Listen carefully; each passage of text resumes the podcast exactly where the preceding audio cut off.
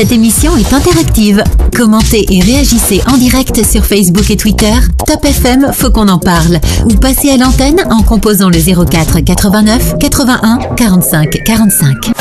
Faut qu'on en parle. Votre talk show interactif sur des sujets qui vous concernent. Présenté par Luc et Johan en direct. En partenariat avec Mangembo FM 99.7. Radio Festival à Valence 107.4. Radion. Radion. Au cœur de la Bourgogne 90.5. De la Roya à la Bévéra. En passant par la Vésubie. On écoute Radio Vallée. Radio Vallée.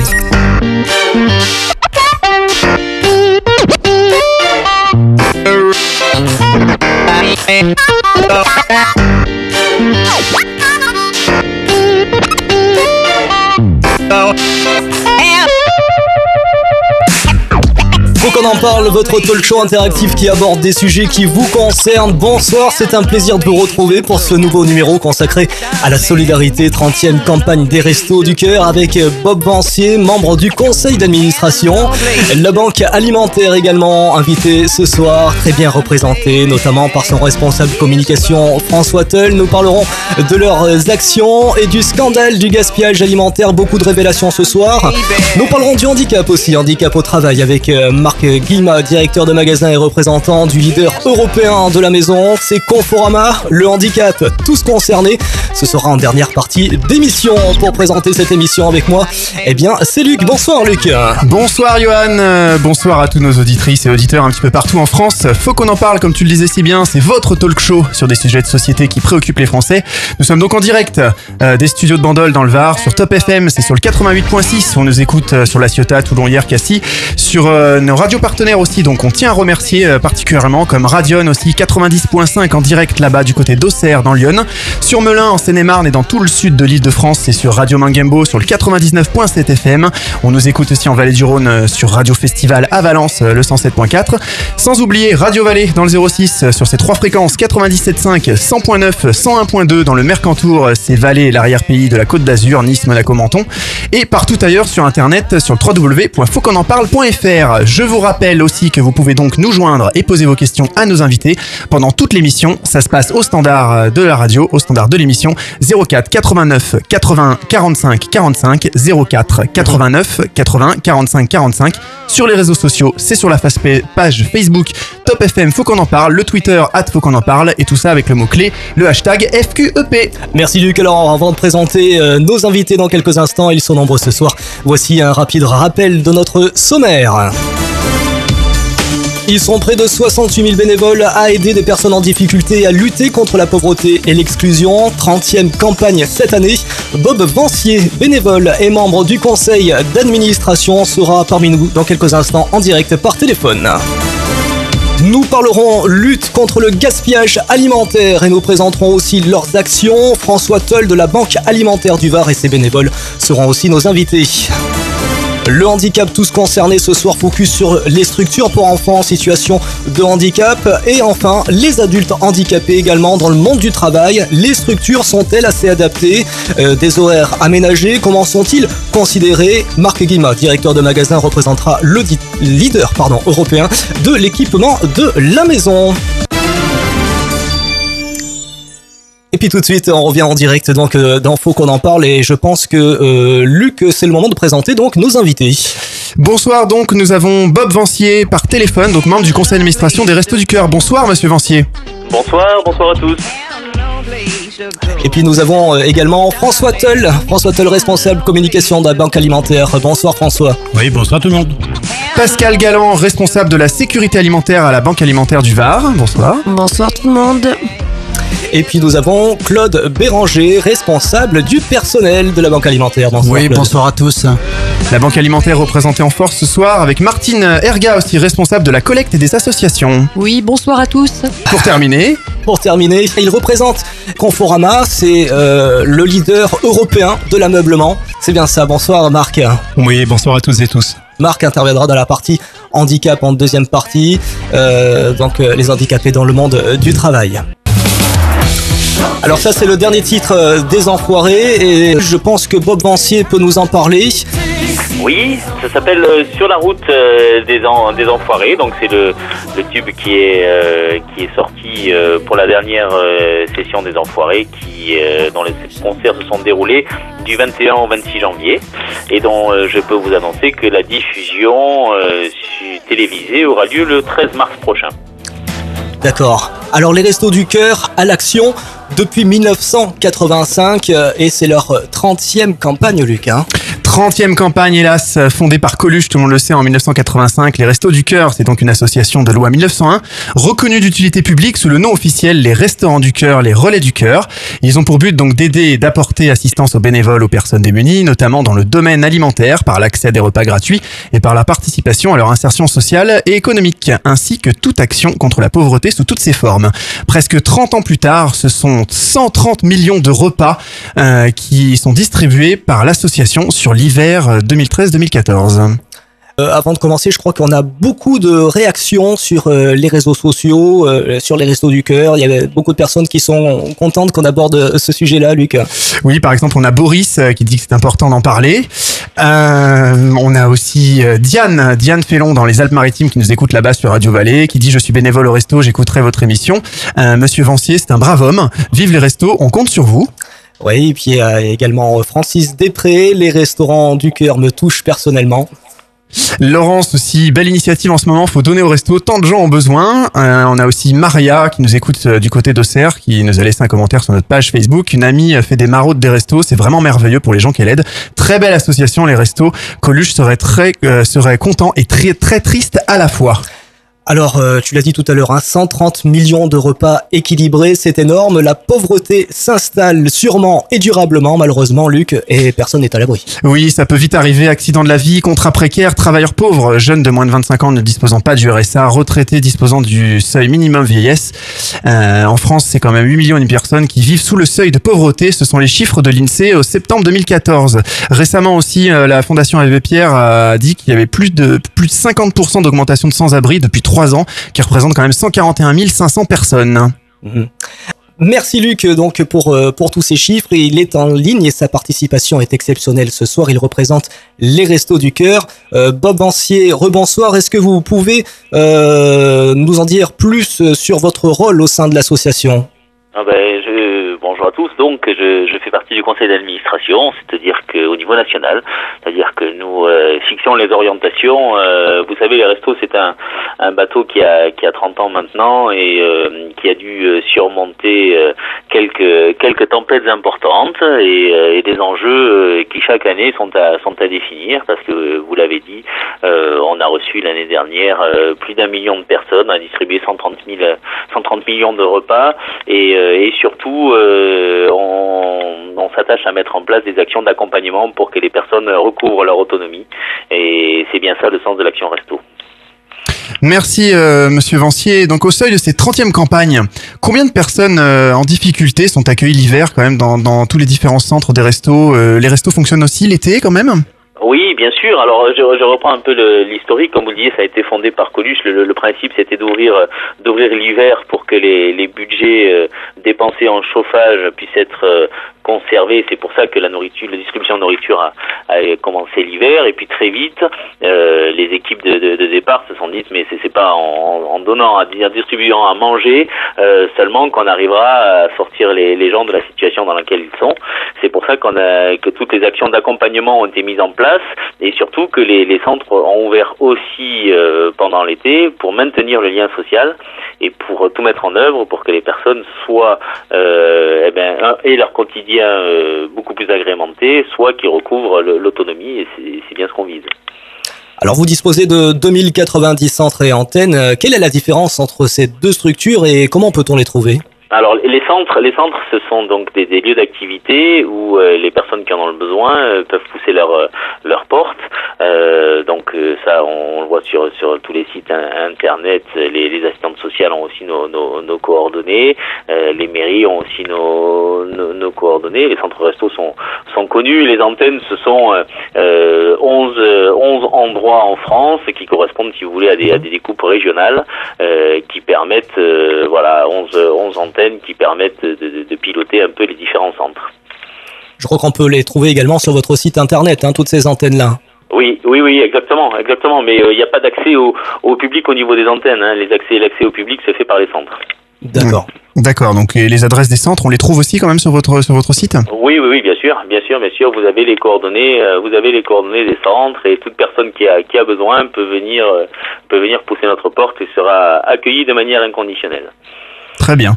Euh, dans, dans les centres, en fait, euh, vous observez, vous, une augmentation de la fréquentation euh, ces, dernières, ces dernières années hein, ces derniers... Alors, oui, on observe une augmentation euh, là ben, depuis euh, sur 5 ans, la population que, nous recevons a augmenté de 40% euh, sur 5 années, donc ces chiffres sont, impressionnants. Mais si on rentre un peu plus dans, le détail, on se rend compte que pour à peu près 80% de notre population, les personnes viennent bénéficier des restos pendant 2-3 ans et après n'ont plus besoin des restos. Donc c'est assez, c'est assez encourageant dans un sens, ça veut dire que les actions d'accompagnement mènent à, des issues, sorties positives, mais ça veut dire que chaque année, nous avons quand même un nombre impressionnant de, de, de personnes qui viennent pousser la porte pour la première fois au resto. Donc pourquoi, pourquoi les gens arrivent effectivement au bout de 2-3 ans à, à en sortir justement, à ne plus pouvoir euh, bénéficier des restos? Eh ben, vous savez, au départ, euh, souvent, c'est des, on a des- un, un accident dans la vie, et puis on se retrouve euh, en déshérence, on, et là, et là, et là, on perd pied, on perd confiance en soi, et grâce aux actions, euh, notamment des restos, hein, des autres associations aussi, bien sûr, mais euh, grâce aux, actions resto, on, on reprend un peu, un peu confiance, on, on- grâce aux actions d'accompagnement, on, on essaye de retrouver euh, un emploi, un toit, enfin, on a des, on a des, des, solutions, et euh, ce qui fait que les, les, les personnes redeviennent autonomes au bout de 2-3 ans. Alors, vous avez des questions à poser à, Bob Vancier, 04 89 81 45 45. Également sur les réseaux sociaux, Luc. Hein. Oui, sur la page euh, officielle, c'est Top FM Faut qu'on en parle. Vous pouvez euh, la trouver tout simplement sur www.fautquonenparle.fr euh, que vous nous écoutez sur Auxerre, sur Radion, sur Top FM, donc là où nous sommes sur Bandol, et Toulon, sur Mangembo, sur Melun en région parisienne, sur Festival à Valence, Radio Vallée dans le 06, et bien sûr sur le www.fautquonenparle.fr. Vous pouvez nous écouter. N'hésitez pas, laissez vos commentaires. Le standard est ouvert 04 89 81 45 45. Euh, le hashtag sur les réseaux sociaux, c'est FQEP. Cette année, c'est combien de bénévoles répartis dans les différents centres et antennes des restos? Alors, soit exactement 67 600 bénévoles en France. Ah ouais. Euh, là aussi, euh, ben, on, on fait appel euh, à toutes les bonnes volontés parce qu'on a beaucoup, euh, beaucoup de travail avec le, le, le- bien sûr euh, le contact direct avec la personne accueillie, mais aussi euh, toutes les activités de logistique, de gestion, euh, de démarche pour aller euh, chercher de la nourriture euh, et de, de- pour mettre en place des manifestations. Enfin, on peut, on peut avoir des expériences très variées en étant bénévole au Resto du Cœur. J'imagine que vous avez aussi les salariés. Oui, alors on a quelques quelques salariés, alors qui en qui en, en chiffres, qui font un travail exceptionnel, mais qui en proportion euh, sont complètement euh, différents par rapport à la population des, des bénévoles. C'est-à-dire que au, au siège national, nous avons euh, une soixantaine de personnes, 60 60 euh, salariés, et euh, en tout sur la France, on a 220 euh, 220 salariés. D'accord, donc vous êtes à peu près 300, on va dire, salariés et presque 68 000 bénévoles, quoi. Oui, exactement, exactement, exactement. Mais c'est le, c'est, c'est pour ça qu'on arrive à avoir un pourcentage de, frais généraux qui est, euh, qui est exceptionnel, qui est à 7,3% de notre, de notre budget, et, surtout, euh, voilà, c'est une action qui s'appuie sur euh, la volonté et, la force de, de, caractère et de, tempérament et d'implication des bénévoles. On a des réactions hein, sur nous, sur les réseaux sociaux. On a Nathalie du côté d'Auxerre, bon, qui, est, qui est très contente d'entendre cette émission. Les restos en ont besoin en ce moment. C'est tellement triste d'en avoir encore plus besoin en 2015, c'est ce qu'on disait tout à l'heure. Alexiane aussi de, Toulon. Moi, je donne tous les ans, euh, donc probablement de l'argent, je pense. C'est voilà aussi, c'est triste qu'en 2015 nous ayons encore besoin des restos de Coluche. C'est vrai que euh, bah, 30 ans après, euh, toutes ces associations, on parlera aussi avec avec la banque alimentaire tout à l'heure, malheureusement, bah, elles sont de plus en plus sollicitées, quoi. Ah ben, oui, oui, oui, et puis et puis surtout, euh, surtout les enjeux, les enjeux sont, sont importants parce qu'effectivement, euh, euh, on, on s'appuie sur euh, sur le, le- toute l'implication euh, des bénévoles, mais on a aussi besoin euh, de subventions pour pour fonctionner. On a besoin de moyens de moyens logistiques et ça, ils sont clairement ils sont mis en cause chaque année. Donc il faut aller il faut aller convaincre pour pour démontrer qu'effectivement c'est une action qui est nécessaire euh, pour les personnes que, que nous accueillons. Très bien. Donc, euh, mis à part les 68 000 bénévoles, donc qui apportent une aide considérable, euh, entre autres, d'où proviennent toutes- toutes les autres ressources en fait que vous que vous disposez au Resto du Cœur, les ressources bah, financières Alors, entre autres, hein, mais. La, la- la pre- la première ressource, effectivement, hein, comme on l'a dit, la première ressource, c'est les, c'est les bénévoles. Euh, on a ensuite euh, la générosité du public. Hein, les, les dons représentent 45% de notre, de notre budget. Mm. C'est, c'est énorme et j'en, j'en profite vraiment pour, pour remercier tous ceux qui, qui malgré leurs leurs soucis, malgré leurs contraintes, continuent à, à nous aider de cette manière, euh, de cette manière euh, époustouflante. Et euh, voilà, donc ça c'est vraiment, euh, vraiment un axe qui, euh, bien sûr, est plus que, que vital pour nous. Euh, on a les subventions nationales, on a euh, quand même énormément de, de, de, de municipalités et, et d'institutions qui, euh, qui nous aident à hauteur de, de 19% de notre budget. On a donc l'Union européenne aussi, hein, l'Union européenne qui, euh, là maintenant pour euh, pour 7 ans, va nous garantir entre 11 et 12% du budget. Donc là aussi, il a fallu aller euh, convaincre les députés européens parce que euh, c'est une aide qui était condamnée euh, à fin 2013 et qui est maintenant reconduite jusqu'à jusqu'à l'horizon 2020. C'était dur de les, de les convaincre. Il a fallu faire beaucoup de lobbying ou pas? Oui, oui, oui, il a fallu, il a fallu aller prendre euh, nos arguments et aller les présenter à Strasbourg, euh, à Bruxelles, parce que effectivement, c'était une aide qui était qui était condamnée. Parce qu'on parle quand même de plus de 10%, c'est énorme. hein. Et oui, oui, ah bah, c'était, vital pour notre pour euh, notre association. Et s'y ajoutent aussi les, les produits des opérations des, des enfoirés, j'imagine. Oui, c'est exactement, j'allais y venir. 12-13%, c'est ça ça, c'est 12 12,5% de notre, Mhm. de notre budget l'année dernière, euh, autour de autour de 20 millions d'euros. C'est euh, c'est un engagement, voilà, de, de, de encore 35 euh, 35 artistes euh, cette année et, et vraiment euh, pour un pour un spectacle d'une d'une très très grande qualité, puisque je suis allé je suis allé le, le, le voir et, et là aussi un public euh, présent puisque ben, les- tous les spectacles euh, étaient, étaient à guichet fermé. Vous avez à peu près aussi euh, 5-6% de, de produits divers en fait. euh, Ça, ça correspond à quoi pour, pour, pour donner un ordre d'idée, enfin pour savoir hein, pour les gens. hein. Oui, oui, bien sûr, bien sûr. Ben, les produits, euh, les produits divers, ça peut être ou des dons, euh, des dons exceptionnels, ou alors euh, euh, des dons, euh, des, des- de, placements financiers, puisqu'on a un, budget, même s'il est euh, consommé d'année en année, et ça nous fait des, des volumes de trésorerie importants. Ouais, que vous pouvez placer et rentabiliser. voilà, voilà, voilà, en toute sécurité, mais qui rapportent, euh, qui peuvent rapporter un, un peu, un peu d'intérêt. Ouais, ça fait quand même 5 c'est un 5,8%, c'est ça, hein, dans, dans vos chiffres, hein, produits divers et exactement. financiers. Mhm. Exactement, exactement. Bougez pas, on revient dans un instant, faut qu'on en parle. C'est également l'émission que vous pouvez écouter et réécouter sur le site internet, le site officiel. Faut qu'on en parle. C'est également sur le net. Connectez-vous sur le site officiel fautquonenparle.fr. Retrouvez les actus et écoutez tous les podcasts de votre émission. Faut qu'on en parle.fr, votre talk show radio sur le net. Et on revient en direct sur euh, toutes nos radios partenaires et des réactions justement sur les réseaux sociaux, Lucas. Euh, oui, on avait euh, Céline qui posait la question euh, et qui voulait savoir comment on devient bénévole. On posera cette question un petit peu à, à Monsieur Fancier juste après. Donc on vous rappelle quand vous êtes bien dans l'émission, faut qu'on en parle. C'est votre talk show. Vous nous écoutez donc euh, sur Top FM dans le Var, dans les Bouches-du-Rhône. Radion, c'est sur OCR Migène, Joigny, c'est sur le 90.5. Mangembo, c'est en région parisienne, sur Melun, Sud-Île-de-France, dans l'Essonne aussi, sur le 99.7. Festival sur Valence, en Vallée du Rhône. Radio Vallée, c'est dans les Alpes-Maritimes. Vous pouvez donc toujours réagir en direct dans l'émission. C'est par téléphone, c'est au 04 89 80 45 45 si vous avez des questions à poser pour l'instant à monsieur Vancier, Bob Vancier, euh, membre du conseil d'administration des Restos du Cœur au niveau national que nous avons l'honneur d'accueillir sur nos antennes ce soir. Donc c'est au 04 89 80 45 45. Sur les réseaux sociaux, c'est sur Facebook, c'est le Top FM, faut qu'on en parle, www.fautquonenparle.fr, Twitter, tout ça aussi, c'est avec le hashtag FQEP. Alors on revient en direct avec euh, Bob Vancier par téléphone. Alors vous fonctionnez comme une association, évidemment, vous avez euh, des ressources, mais j'imagine aussi que vous avez des frais généraux. Oui, à quoi correspondent-ils exactement?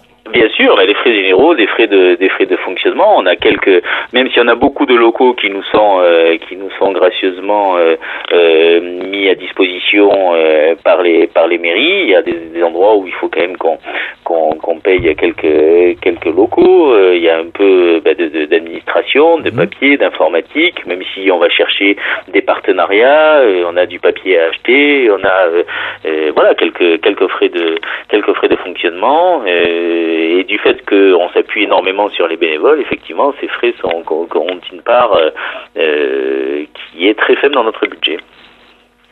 Alors j'imagine que l'organisation d'une telle tournée, c'était donc à Montpellier, on va en parler dans, quelques instants. Euh, ça doit coûter des sous également, euh, Bob Vancier, d'organiser tout ça. Peut-être... Oui. Ouais. Là, là aussi, là aussi, euh, on fait appel énormément euh, aux bénévoles, c'est-à-dire que Les artistes déjà, je suppose. Ah, gratuitement, bien artistes, sûr. ah, bien, bien sûr, bien sûr, complètement, euh, complètement bénévole, mais aussi euh, beaucoup de beaucoup d'activités quand il faut. euh, ben, vous savez, c'est un spectacle qui est monté euh, sur site, hein, c'est-à-dire que 15 jours avant le avant la, la, la- la première, avant la répétition générale, euh, on commence à monter les décors et pour monter les décors, il faut euh, euh, du matériel, des matériaux qui, euh, grâce euh, au travail euh, acharné des bénévoles, arrivent à, à récolter tous ces, tous ces matériaux de manière gratuite. Voilà, et beaucoup de choses nous sont offertes par des par des gens euh, euh, localement qui viennent aider les restos et les enfoirés et qui nous mettent à disposition énormément de, de, de matériel et de et de et de matériaux pour qu'on puisse monter un, un spectacle de cette qualité. Oui, donc c'est vraiment la, la grande générosité, puisque tout à l'heure on disait que ça représentait 12,5%. Alors c'est, on va dire, c'est du chiffre d'affaires ou c'est, ce qui vous reste en bénéfice net à la fin, euh, qui rentre dans les caisses, qui fait partie de, de, de vos produits, les 12,5%. C'est une, partie, euh, c'est une partie nette. D'accord. Voilà, c'est une partie, euh, c'est une partie nette et c'est euh, voilà parce qu'effectivement on a on a énormément euh, recours aux, aux prestations qui sont qui sont offertes du du voilà à la- à l'action à l'action des restos. Ouais, c'est, vraiment énorme. Hein, euh, c'est- Oui, oui, bien sûr, bien sûr, bien sûr. Et pour pour l'avoir vécu euh, euh, dans les coulisses, euh, c'est vraiment un travail. Enfin, il y a, il y a en permanence euh, euh, près de 500 personnes qui sont à la préparation de de ce spectacle jour et nuit, euh, dix jours avant la répétition générale. C'est juste un travail euh, complètement colossal. Et puis euh, et puis voilà, même les les, les les placements des personnes dans la dans la salle euh, sont faits euh, avec des bénévoles. Enfin, euh, voilà, tout le monde euh, tout le monde met la main à la pâte pour que qu'on puisse avoir euh, ben, évidemment le, le, plus de sous possible pour pour nos personnes accueillies. Ouais, donc la solidarité est vraiment de mise. Les Restos du Cœur donc euh, sont partis en quête de nouvelles ressources telles que des dons en nature en élargissant la loi Coluche. Vous pouvez euh, nous en dire un petit peu davantage et tout en précisant aux auditeurs qui ne connaîtraient pas cette loi Coluche, qui est quand même très très intéressante, qui, qui favorise le don.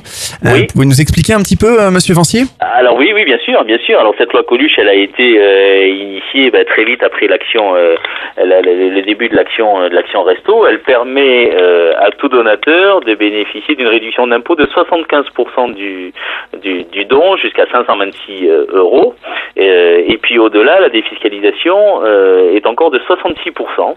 Euh, tout ceci dans la limite de 20% des revenus imposables. Ouais, Donc aujourd'hui, il y a beaucoup d'associations qui profitent de, de cette loi Coluche. Oui, bah oui, oui, bien sûr, et c'est très bien. C'est une, c'est une loi qui a été faite pour la générosité et pour euh, pour aider les personnes qui sont euh, qui sont dans le besoin. Et pour ça, euh, effectivement, ça, ça, ça, ça conditionne énormément. Vous voyez, pour nous, c'est c'est 45% de notre, oui, c'est énorme. notre budget, c'est c'est énorme. Et, euh, et là aussi, c'est quelque chose. Alors, ça a été ça a été en 2003, on a essayé de de de- d'arrêter cette loi. Et puis en 2012 aussi, il y a eu euh, des tentatives. Et puis bon, euh, quand même, on a une force de conviction et, et des arguments qui font que euh, euh, ça y est, c'est- sauvé. Mais ju- jusqu'à quand Voilà, il faut être très très attentif et très à l'écoute de ce qui peut se se passer parce que notre action peut être menacée. Oui. Et euh, donc du coup, je suppose que tous ces dons là, vous, vous, vous les avez plus en fin d'année, traditionnellement, suite à cette loi Coluche. Bon, les gens se disent en fin d'année, ça y est, c'est un petit peu comme bah, le Téléthon. Hein, ils organisent leur truc au mois de décembre. Je pense qu'il n'y a pas, c'est pas un hasard.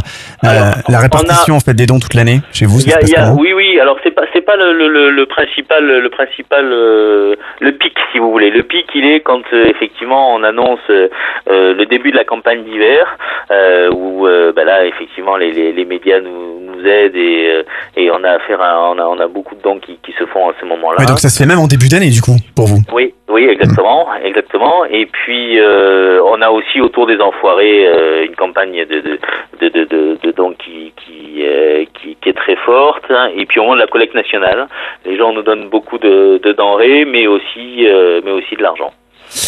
Une question assez, euh, assez tranchante, on va dire. On a quand même l'impression que l'État, des fois, se défausse un petit peu sur les associations comme la vôtre pour gérer le problème des pauvres.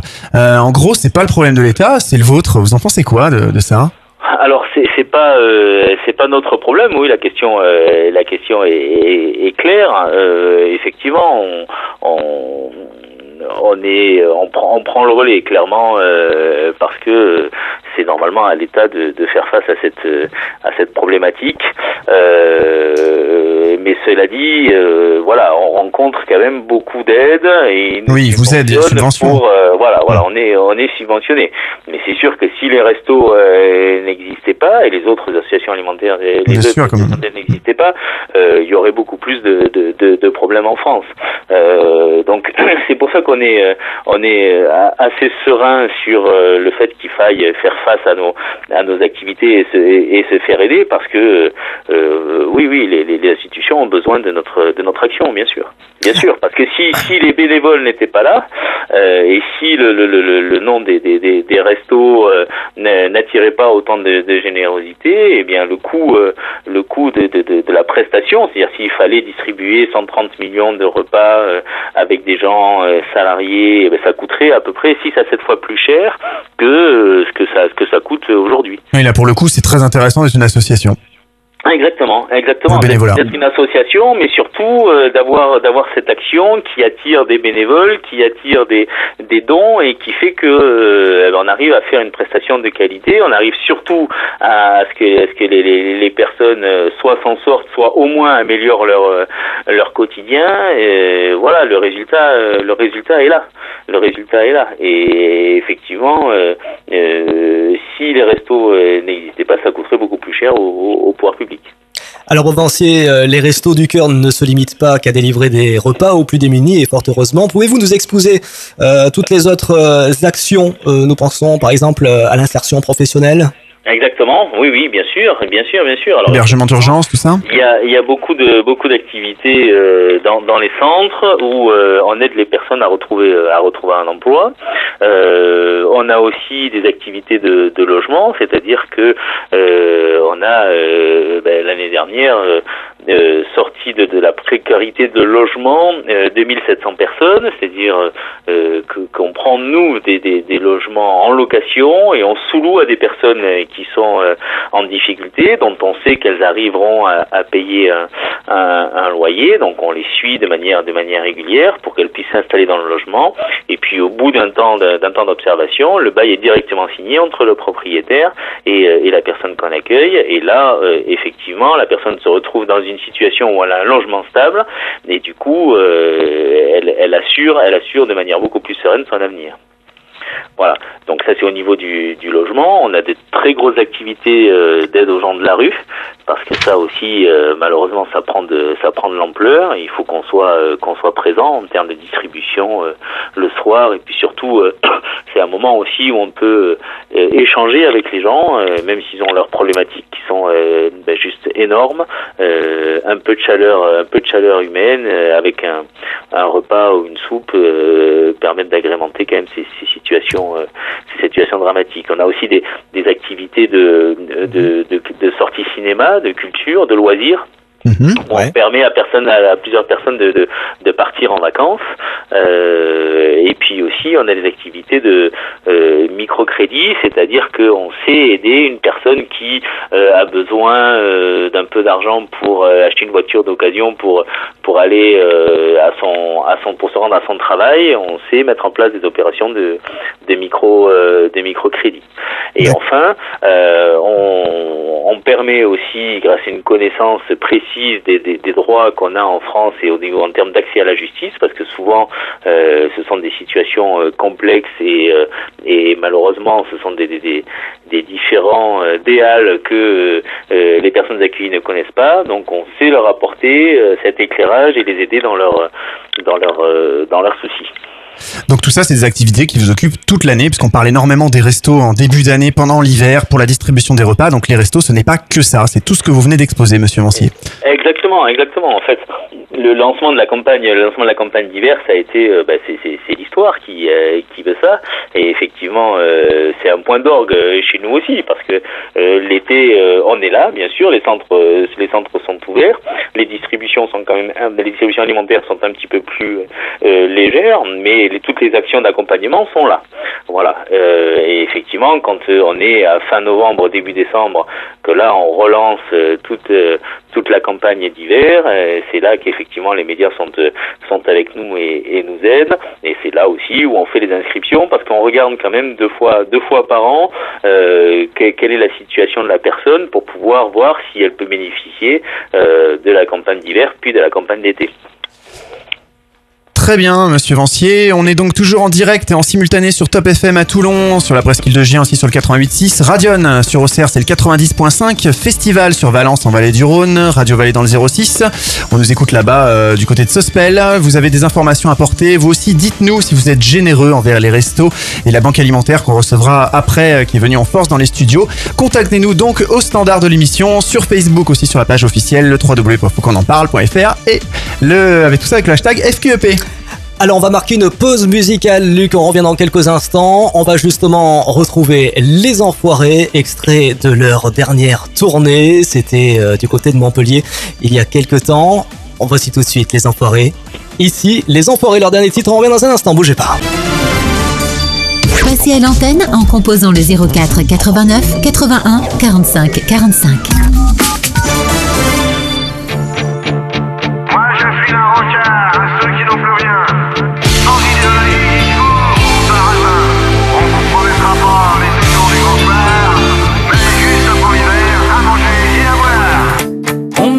Nous avait dit c'est pour un soir. On est encore là, 20 ans plus tard. Ici les enfoirés. Oh, oh, oh, rejoins notre armée. Les saltimbanques, c'est pas sérieux. Mais les ministères n'ont pas fait mieux. Ici les enfoirés. Oh,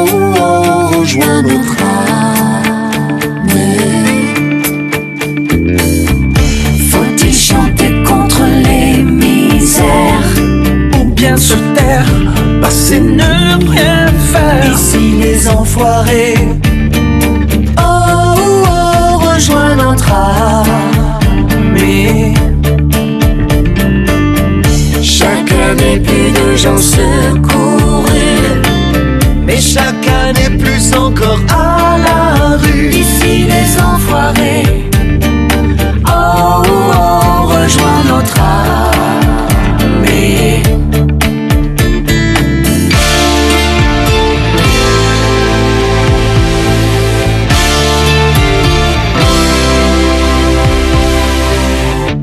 Chanter, chanter, même à en pleurer.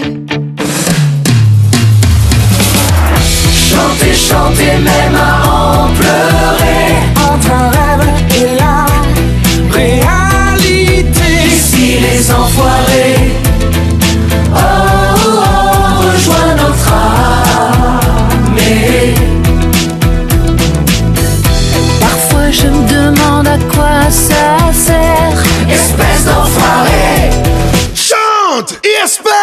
Espère. Ici les enfoirés. Rejoins notre armée. Et si tu trouves un jour la solution, on fêtera tous notre dissolution. Ici les enfoirés.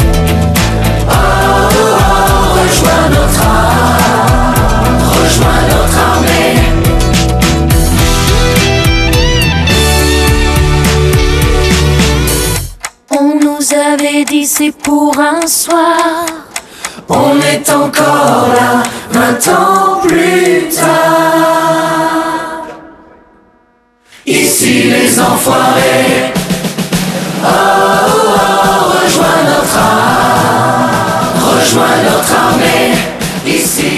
Alors, Les Enfoirés, ici, Les Enfoirés, ça c'était le titre euh, quand c'était leur 20e campagne. hein. Euh. C'était donc euh, déjà il y a 10 ans. Et ça c'est le titre de leur 30e campagne, ça s'appelle Toute la vie. hein, et ça passe actuellement sur notre radio. Des portes closes et des nuages sombres. Voilà, Les Enfoirés. Et puis donc il va nous en parler dans quelques instants. Bob Vancier, on revient en direct sur Top FM. Bob Vancier, vous êtes toujours parmi nous? Oui, bien sûr.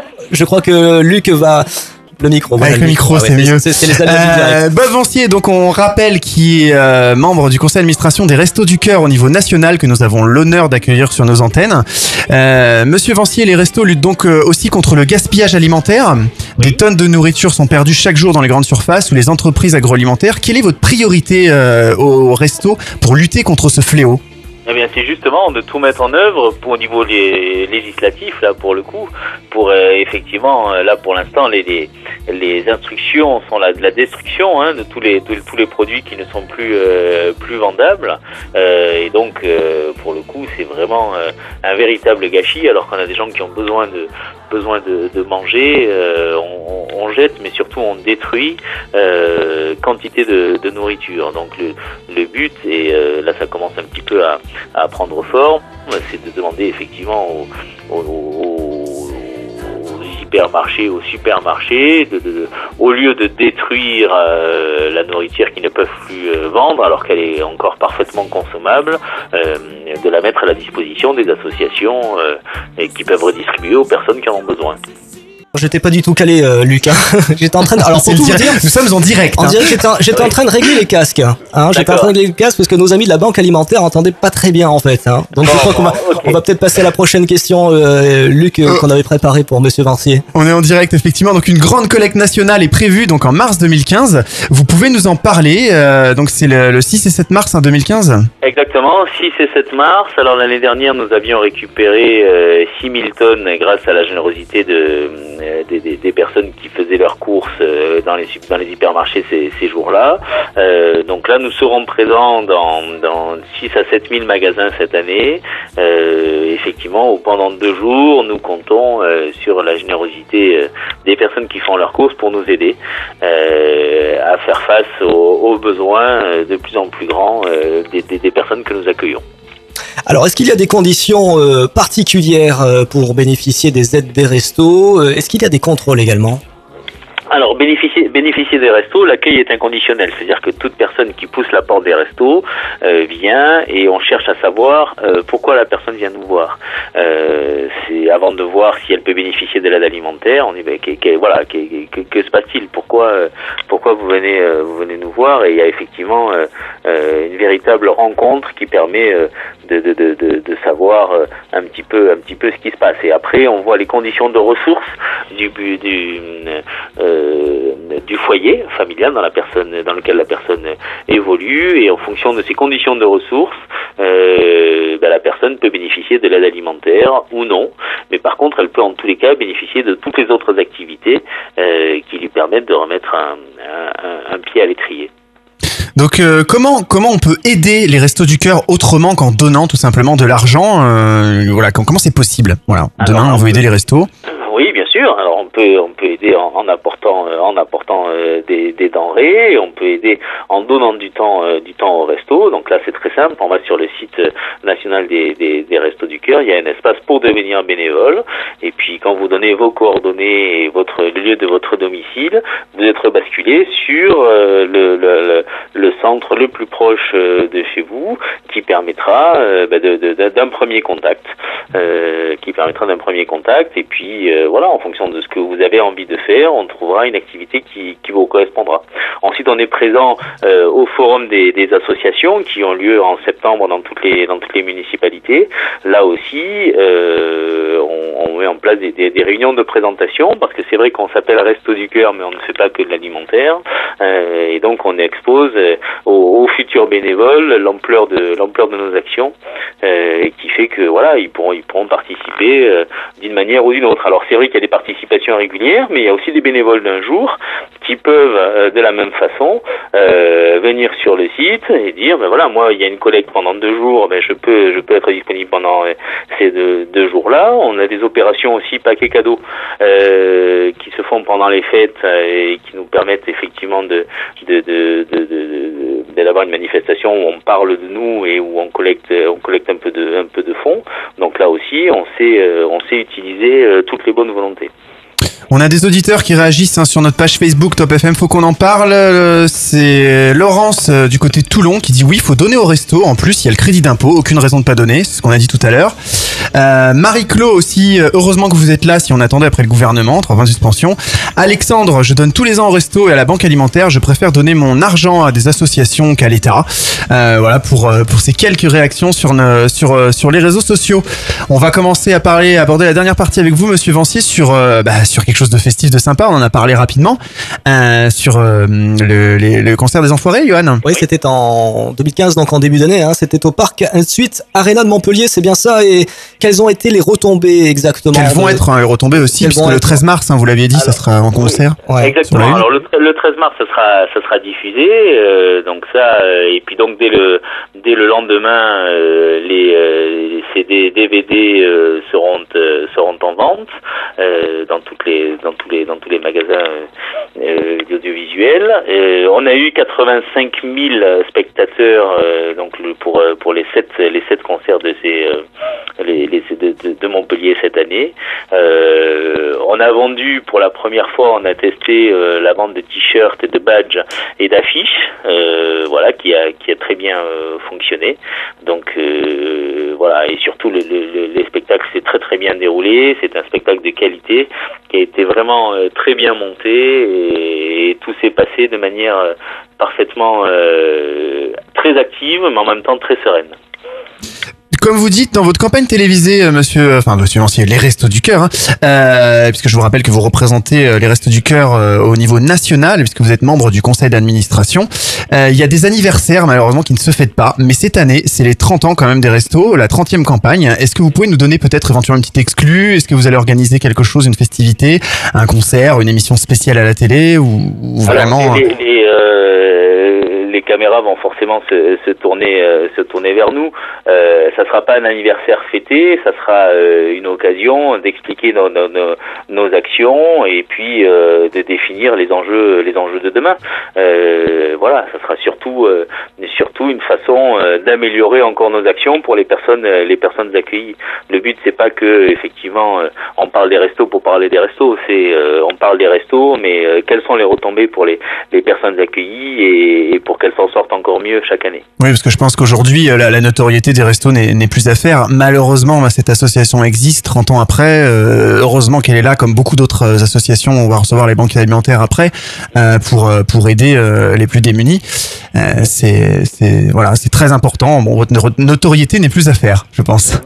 Oui, mais elle est à entretenir parce qu'effectivement, euh, les temps changent, les contraintes surtout. Ce qui est exceptionnel, c'est que effectivement le quotidien, euh, même quand même quand on travaille, même quand on a une activité, ben, c'est quand même euh, assez souvent difficile. Ça génère ça génère du stress. Et ben malgré tout, les gens les gens soutiennent l'action des, des restos du cœur. C'est ça qui est exceptionnel. Alors effectivement, on a on, on fait attention à la façon dont on dont on fonctionne. on utilise l'argent pour les personnes accueillies, on met des actions, on a des, on a quand même des résultats, euh, des résultats importants. Mais euh, effectivement, les gens nous soutiennent et ça aussi, cl- clairement, moralement, ça nous aide. Très bien. Et merci beaucoup, Monsieur Vancier. Donc, Vous avez des choses euh, spécifiques à, rajouter éventuellement à cette euh, participation euh, dans Faut qu'on en parle? On avait l'honneur de vous de vous recevoir sur nos antennes. Non, non, mais c'est moi qui vous remercie de, m'avoir invité. Et puis, euh, écoutez, j'ai représenté les bénévoles euh, de, toute la, de toute la France. Et euh, écoutez, ensemble, euh, on va essayer de, de faire encore mieux pour les personnes accueillies. Bien, merci beaucoup, euh, Monsieur Vancier, pour votre participation. Vous pouvez rester éventuellement en ligne hein, pour euh, si vous souhaitez continuer à participer à, à l'émission. Euh, voilà, parce qu'on va on va partir sur la partie euh, avec les, les gens de la Banque Alimentaire, une association qui qui un peu, hein, ils vont nous dire les mêmes objectifs que vous, mais pas du tout les mêmes euh, les mêmes, euh, enfin pas aussi les mêmes façons de travailler, etc. Euh, vous êtes vraiment complémentaires, je pense. Ben, merci, merci. Ah. Est-ce que vous restez avec nous euh, On est en direct, hein. malgré, malgré, votre, malgré votre agenda très, très chargé ou... Oui, oui, je vais essayer de rester encore un peu. Oui, Allez, ce sera avec plaisir. On va marquer une courte pause. On revient dans quelques instants. Donc, faut qu'on en parle pour cette seconde partie avec la banque alimentaire. Faut qu'on en parle. C'est également sur le net. Connectez-vous sur le site officiel fautquonenparle.fr. Retrouvez les actus et écoutez tous les podcasts de votre émission. Faut qu'on en parle.fr, votre talk show radio sur le net.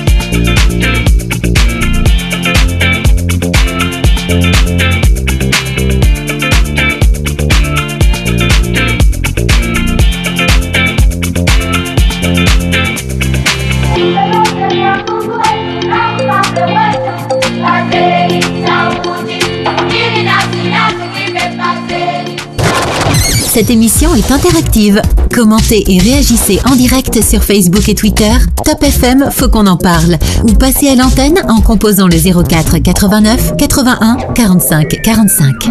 Faut qu'on en parle, votre talk show interactif sur des sujets qui vous concernent. Présenté par Luc et Johan en direct. En partenariat avec Mangembo FM 99.7. Radio Festival à Valence 107.4. Radion. Radion. Au cœur de la Bourgogne. 90.5. De la Roya à la Bévéra. En passant par la Vésubie. On écoute Radio Vallée. Radio Vallée. Et on revient en direct euh, sur Top FM et toutes nos radios partenaires, Luc. Oui, euh, Mangembo euh, en région parisienne 99.7, c'est sur Melun, Sud Île-de-France. Radion 90.5, ça c'est dans la Bourgogne, au cœur de la Bourgogne, c'est sur Auxerre. De Radio Vallée, euh, comme on vient d'entendre le jingle euh, sur les trois fréquences 97.5, 100.9, 101.2, ça c'est dans l'arrière-pays niçois. Euh, et bien sûr sur le www.fautquonenparle.fr. Vous pouvez nous joindre euh, et réagir euh, à cette émission au 04 89 80 45 45 ou liker aussi la page Top FM faut qu'on en parle, ça monte, ça monte.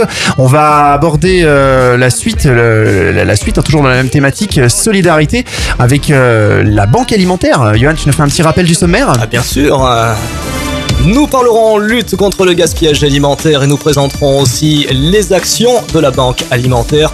François Toll euh, est présent ce soir, le responsable communication du Var et ses bénévoles. Ils sont nos invités ce soir. Et puis bien sûr, nous parlerons également de handicap. euh, Tous concernés ce soir. Focus sur les structures pour enfants avec une interview en fin d'émission. Et nous parlerons des handicapés dans le monde du travail. Les structures sont-elles adaptées? Horaires aménagés Comment sont-ils considérés? Marc Guillemat, directeur de magasin, représentera le leader européen de l'équipement de la maison Conforama. Et je crois qu'on va représenter euh, nos invités rapidement à un tour de table, Luc. Donc euh, nous avons Marc Guillemat, comme tu viens de le dire, bonsoir. Ouais, bonsoir à tous et tous. François Teul, donc de la Banque alimentaire du Var. Oui, bonsoir. Euh, Bob Vancier qu'on a eu tout à l'heure au téléphone, qui doit être euh, encore en ligne avec nous. On, on- on le, on le garde, Euh, Monsieur Vancier? Oui, oui, je suis là. Pascal Galland aussi, euh, responsable de la sécurité alimentaire à la Banque alimentaire du Var. Bonsoir. Claude Béranger, euh, responsable du personnel euh, bénévole. Oui, rebonsoir. Et Martine Erga, responsable de la collecte et des associations. Ils sont venus en force à la oui, Banque alimentaire. bonsoir tout le monde. hein. Rebonsoir. Alors la banque euh, alimentaire, euh, en quelques chiffres, Luc, je crois que c'est euh, 1 million 400 000 personnes hein, que les banques alimentaires aident aujourd'hui. Oui, de quoi nous donner le vertige. Hein. euh, voilà, on a entendu des chiffres aussi hallucinants sur sur les restos du cœur. Donc c'est des chiffres 1 400 000 personnes. La banque alimentaire, les banques alimentaires départementales et régionales couvrent aujourd'hui pratiquement la totalité du territoire français. Ah oui, mais on, on se pose aussi euh, la question quand et, et comment la banque alimentaire a vu le jour. Eh, écoute, ça fait un petit peu plus de 30 ans. euh, le 13 mars 84, la Croix publiait une tribune intitulée J'ai faim, écrite par sœur Cécile Bigot, dénonçant euh, le scandale de la pauvreté qui cohabite avec le gaspillage des denrées alimentaires. Dans cette lettre, sœur Cécile Bigot écrivait ces mots il y a plus de 30 ans. Quelle est la personne de génie qui surgira et aura assez d'astuces pour mettre en place, avec d'autres, le procédé de récupération rapide et efficace des aliments avant qu'ils ne soient jetés dans nos poubelles De cette étincelle éditoriale est né donc le premier réseau d'accompagnement alimentaire en France, les banques alimentaires. Alors, des millions de personnes ont des difficultés à se nourrir et parallèlement, eh bien, le gaspillage alimentaire atteint des sommets. Et oui, c'est effarant. En France, Johan, chaque habitant jette en moyenne 20 kilos de nourriture par an. En même temps, c'est 16 millions de citoyens qui dépendent de l'aide alimentaire. C'est énorme. Beaucoup, beaucoup de jet à la poubelle. C'est quand même euh, 20 kilos, quoi. Ah oui, ouais, c'est énorme, effectivement. Et je crois qu'on a même des réactions euh, sur Facebook, Luc, à ce sujet. Hein. Oui, euh, Sébastien de hier qui nous dit quel gâchis. Ah oui, carrément. je crois que tu, on, en- on en a d'autres, je crois qu'il n'y a pas que ça. Hein. Euh, oui, on a aussi Stéphanie, bénévole à la Banque Alimentaire. Euh, Je trouve bien l'idée de votre émission, c'est super. Elle va nous écouter, elle est bénévole. Euh, je sais pas où, j'ai pas, pas eu le temps de regarder où en France. Euh, il me semble que c'est dans le 06. Euh, Florian aussi, qui a, qui donc a, a- a vu cette promo pour cette émission, hein, pour la Banque Alimentaire, et qui aide aussi les, les bénévoles de la Banque Alimentaire. Alors continuez, à nous laisser des commentaires sur FM, faut qu'on en parle, ça c'est le Facebook, il y a également Twitter. Oui, avec le hashtag FQEP et notre euh, Twitter c'est faut qu'on en parle, le hashtag donc FQEP et vous pouvez retrouver toutes les infos de notre émission sur le www.fautquonenparle.fr. François Teul euh, est parmi nous ce soir. Alors d'après vous, quelles sont les causes d'un tel gaspillage dans nos poubelles? Alors 20 kilos de déchets alimentaires, c'est quand même impressionnant. Oui, mais dès le départ, on dit là tout à l'heure, on a parlé de- des Restos du Cœur qui ont 30 ans. Nous, Banque Alimentaire, on a fêté, non, on a marqué nos 30 ans l'année dernière, en 2014.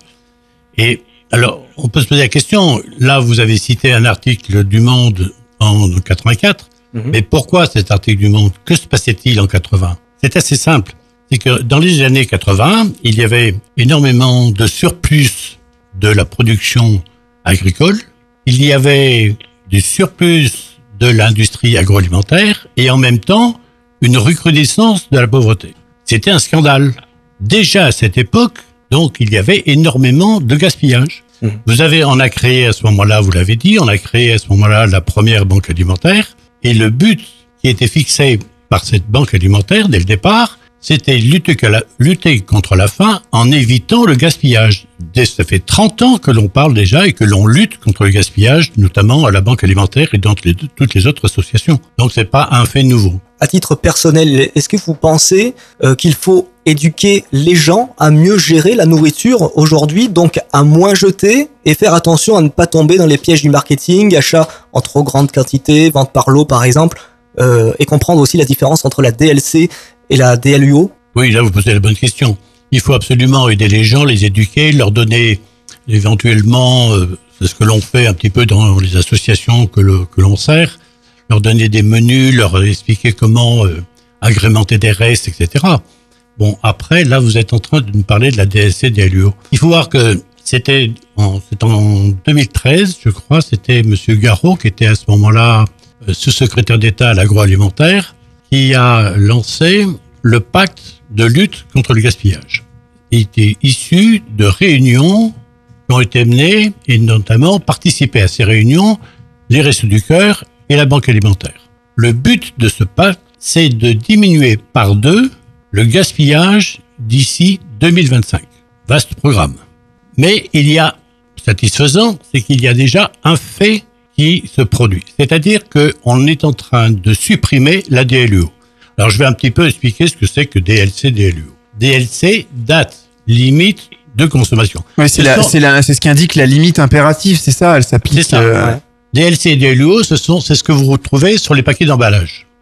vous avez c'est soit l'une, soit l'autre. DLC, date limite de consommation, et DLUO, date limite d'utilisation optimum. Vous notez comme moi qu'on commence par date limite. Mais oui, c'est vraiment une limite un peu arbitraire. Mais c'est pas une limite arbitraire, c'est surtout que le client n'y comprend rien. Il dit, quoi, alors attendez, c'est quoi? C'est date limite ou date limite? Laquelle est bonne? Donc, on supprime les DLUO. Parce que en anglais, la DLUO, ils ne mettent pas ça. Ils écrivent best before. Ça veut dire c'est meilleur avant. Oui, c'est-à-dire qu'on peut par exemple prendre du café qui, passé un certain délai, euh, va perdre un peu d'arôme. euh, Exactement. Des, des pâtisseries qui vont sécher en vieillissant. Enfin voilà, mais elles sont toujours comestibles. Voilà, il y a C'est pas de... toujours. Et donc, maintenant, vous n'aurez plus la notion de DLUO, sera plus notée, mais vous aurez noté, vous aurez marqué sur vos paquets à consommer de préférence avant. Et ça, c'est, autrement dit, bon, c'est déjà un premier acte qui est tout récent parce que c'est c'est passé à l'Assemblée. Je crois que ça a été voté au Sénat la semaine dernière et ça va être euh, euh, signé euh, au mois de mars. Donc, autrement dit, c'est c'est absolument d'actualité. Et ça, c'est déjà un premier fait. Alors, le scandale du gaspillage alimentaire, on, va en parler ce soir. D'ailleurs, vous, de votre côté, de l'autre côté du poste, vous pouvez réagir euh, au 04 89 81 45 45. Continuez aussi à nous laisser des commentaires euh, sur le Facebook et Twitter, www.foconenparle.fr. Alors, pour accomplir ces missions d'accompagnement et de lutte contre le gaspillage alimentaire, les banques alimentaires collectent chaque jour gratuitement euh, des denrées auprès de plusieurs sources d'approvisionnement, Luc. Et je crois qu'on peut commencer par euh, la grande distribution, par exemple. Oui, tout d'abord auprès de la grande distribution qui, selon la Banque alimentaire, donne quotidiennement les produits retirés des linéaires avant la date limite euh, de consommation. La grande distribution, pourtant, c'est les supermarchés, c'est 560 000 tonnes de déchets alimentaires par an. Pour se justifier, la grande distrib invoque des commandes automatiques qui imposeraient de gros volumes, l'obligation d'avoir des gammes très élargies pour plus de choix en magasin. Eh oui, alors certaines enseignes font des dons aux associations caritatives, mais c'est loin d'être euh, une généralité. La grande distribution est tout de même un des principaux acteurs du gaspillage alimentaire. Oui, effectivement, il faut savoir que ce système entraîne donc énormément de pertes. Ils dénoncent tous la, tyrannie de la date limite de consommation. Euh, pourtant, euh, des, tests ont montré que la DLC d'un yaourt peut être même augmentée de 10 jours sans aucun risque pour le consommateur. Euh, même chose pour pour les fruits et les légumes. Après plusieurs tests effectués dans des laboratoires, oui, oui, je vois que vous avez l'air un petit peu dubitatif, mais il y a eu des tests qui ont été faits là-dessus. en effet, par exemple, pour un yaourt, même un mois après la date limite de consommation, bah, il y a aucun problème. Quoi, les analyses sont toujours pareilles. On relève donc des très bizarres je sais pas, par exemple sur les produits surgelés, j'ai un, tableau là, euh, on voit 60 jours avant la date limite, ils sont retirés des rayons, 30 jours pour le lait UHT, euh, 6 jours pour le beurre, l'ultra frais et le fromage, et une semaine euh, pour les œufs. Alors Bob Vancier, je pense que vous êtes toujours euh, parmi nous. Qu'est-ce que vous en pensez de tout ça, de gaspillage, de la DLC, des alors effectivement, euh, le, le, fait de ces, de ces deux dates euh, ben, peut causer le, le, le, trouble chez les consommateurs, alors qu'effectivement des, des LUO, il n'y a aucun risque d'intoxication. Des LC, effectivement, euh, elles sont très courtes, mais parce que euh, ben, ça, ça, pousse à, ça pousse à la consommation. Et, euh, et ensuite, on ne prend aucun risque au niveau, au niveau sanitaire. Alors bien sûr, les dates, les dates sont très, sont très tendues. Donc le fait que la DLUO soit supprimée, c'est déjà un, un grand pas. Euh, et après, enfin, ce qui est juste intolérable, c'est que toute la nourriture qui est jetée et, surtout détruite, euh, alors que alors qu'on peut la distribuer à des gens qui en ont qui en ont besoin, il faut absolument qu'on arrive à, trouver la façon pour euh, euh, que, que, que ça se passe de manière normale, c'est-à-dire qu'effectivement ce qui n'est plus vendable est redistribué. Point. Monsieur Teul, donc euh, vous en pensez quoi vous, Enfin, la banque alimentaire, voilà. Qu'est-ce que vous pensez vous de ce gaspillage? Trouvez-vous normal comme ça qu'on jette des produits encore consommables euh... Non, je serais plus. plus C'est encore une histoire d'argent, non Peut-être tout ça? Non, non, non, mais je serais plus sympa moi pour les grandes, pour la, la grande distribution parce qu'on travaille euh, énormément avec eux. C'est-à-dire là, là, vous étiez en train d'expliquer donc des produits, une. Euh, un surgelé qui a encore 60 jours et qui est retiré, autrement dit qui est retiré des rayons. Oui, mais alors maintenant le problème, c'est que, que, que fait-on de ce produit? Et si on nous le donne, nous, à Banque Alimentaire et tout ça, donc c'est un produit qui a encore une durée de vie de 60 jours, que l'on peut donner à une association qui le distribuera à un, un démuni du Var. Donc euh, hmm. actuellement, voilà, c'est une source essentielle de nos approvisionnements. Non, parce qu'on voit des choses quand même délirantes. Des fois, il y a certaines enseignes, alors, certes, la grande distribution, on a l'impression que des fois, il y a deux facettes. Certaines enseignes mettent carrément de la javel sur les produits pour pas qu'on laisse, que les gens viennent se servir dans les poubelles. Euh... Ils sont jetés. Alors, là, nous, ce qu'on essaye de faire, c'est que euh, on récupère les produits qui ne sont plus commercialisables, c'est-à-dire qui ont une, devise de, une durée de vie beaucoup trop courte pour être vendus, parce qu'il y a un accord entre l'enseigne et les clients. Vous, quand vous faites vos courses, vous allez acheter du jambon. Vous prenez un paquet de jambon. Vous commencez par faire quoi Vous commencez par regarder les dates. Nous sommes le. On va au fond du rayon pour prendre les vieilles, les plus les dates les plus euh, les plus loin. Les plus loin. Et, et, et, et qu'est-ce qu'on fait de celles qui sont devant? Donc on sait très ouais, bien que personne les prendra. Donc le, le, le, les commerçants retirent des rayons ces, ces paquets là, donc ce jambon qui est à date courte, et nous les donne. Et c'est comme ça que nous, tous les jours, nous allons récupérer, c'est une de nos sources essentielles d'approvisionnement, nous allons récupérer tous les jours dans une vingtaine de, magasins de grande surface, etc. du département, nous allons récupérer toutes ces oreilles qui sont comestibles, mais qui ne sont plus commercialisables. Marc Guima, donc de, cette grande chaîne euh, nationale, même euh, européenne, hein, de leader de l'ameublement, vous en pensez quoi, vous, en tant que consommateur? Enfin, moi, je, moi, je regarde toujours les dates hein, avant d'acheter. Euh, c'est, c'est super important, effectivement. Euh, pour autant, après, je mentirais en disant que je fais pas partie de ces Français euh, qui gaspillent outre mesure et qui fait pas, fait pas spécialement attention à ce qu'ils jettent, à à la poubelle. Je pense qu'on se rend pas bien compte. Mais pour le coup, effectivement, les, quantités et les chiffres annoncés font réagir forcément. Parce que beaucoup disent quand même que la grande distribution fait gaspiller les gens pour qu'ensuite ils puissent racheter et dénoncent le raccourcissement à l'excès des dates limites de consommation par les industriels pour des pures raisons de marketing. Euh, vous, vous en pensez quoi, euh, Monsieur Teul à chaud comme ça? On est en direct, hein Sur Radion, Festival, Top FM. J'en pense pas simplement, je peux simplement constater les dates. Alors maintenant, comment sont marquées ces dates? Est-ce qu'il y en a que avant, après? Est-ce qu'il y a une entente entre les, les commerçants? Non, moi je Non, mais ça donne l'impression que voilà, plus les produits seront frais, plus ils seront achetés par les gens. Alors qu'en fait, on vient de le dire, ils sont comestibles. Oui, mais à partir du moment, non, et qu'ils soient comestibles et qu'ils soient, à partir du moment où ils ne sont pas gaspillés, c'est-à-dire qu'à partir du moment où ils sont retirés du marché et qu'ils nous les donnent et que nous on peut ça c'est très les très bien. Moi après ça, moi, c'est égal. Au contraire, je, je, je serais presque. À la limite, ça vous, a- ouais, à la limite, ça vous arrange qu'il y ait des, da- euh, oui, oui, mais ça pourrait, euh, oui, oui, s'ils vous les donnent tous, il faut qu'ils Oui, donnent toutes les denrées, mais, par mais- contre. mais maintenant, ils en ont conscience. C'est-à-dire que vous avez aussi des, des rayons particuliers dans les grandes surfaces où les prix sont cassés parce que les dates sont trop courtes. Vous récupérez chez les, les, les gros déstockeurs, vous savez, il y a des, des sociétés, des, ouais, des, des, des magasins un Mm. peu hard, hard, hard discount, je dirais, qui, qui vendent des trucs, effectivement, qui ont des dates dépassées. Vous récupérez pas dans ce genre de magasin? Mais non, parce que nous, on s'interdit de, on s'interdit de donner des produits à date dépassée. On s'interdit, on, on- on s'interdit de donner des produits avec une DLC dépassée. Oui. Alors les, là, attention, les hard discounts ne, vendent pas. Là, je parle, vous savez, des, des, même Oui, c'est oui, des oui, vous voyez, ceux qui récupèrent les lots, des trucs qui reprennent des bouteilles d'une grande marque de Ah, soda, qui sont absolument. périmés depuis six mois, ils les revendent. Non, non, non. Alors attention au, au terme. Ce ne sont pas, autrement dit, ces produits-là n'ont pas de DLC. Ils avaient une DLU. Oui, DLUO. La. DLU est dépassée, mais comme on a vu, ça signifie simplement que c'était un soda à l'orange. ah Il y aura ben, peut-être un peu moins de goût. il a euh, un peu moins de goût, il n'a pas la même couleur, le café est un peu plus blanc, le, le- etc. Il sera propre à la consommation. Oui, il n'y aura pas de problème sanitaire avec Il ça. a aucun problème sanitaire, mais il ne sera pas, il n'aura pas la qualité de celui qui sera en deçà de la date.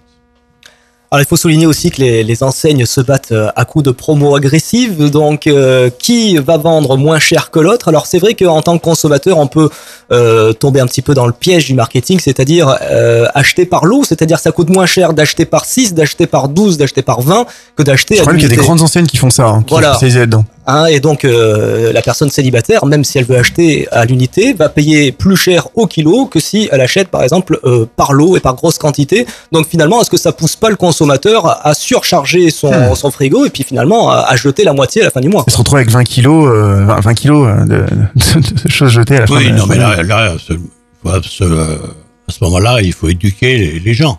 À mieux gérer leur frigo. Je dirais, Ouais, bien sûr. ouais, Ça me fait penser un petit peu au principe en disant, euh, tiens, euh, moi, ma, ma baguette, elle coûte 60 centimes, et puis maintenant, il me fait un rabais de 10. Ah, ben, C'est pour ça que j'en ai acheté 6. Non, bon, enfin, arrêtons, quoi. Soyons sérieux. Oui, parce qu'ils vous offrent euh, une baguette au bout de la sixième, C'est ça, cinquième achetée, quoi, non, pour inciter les gens à. Non, non. Il faut que les gens soient, soient éduqués, c'est tout.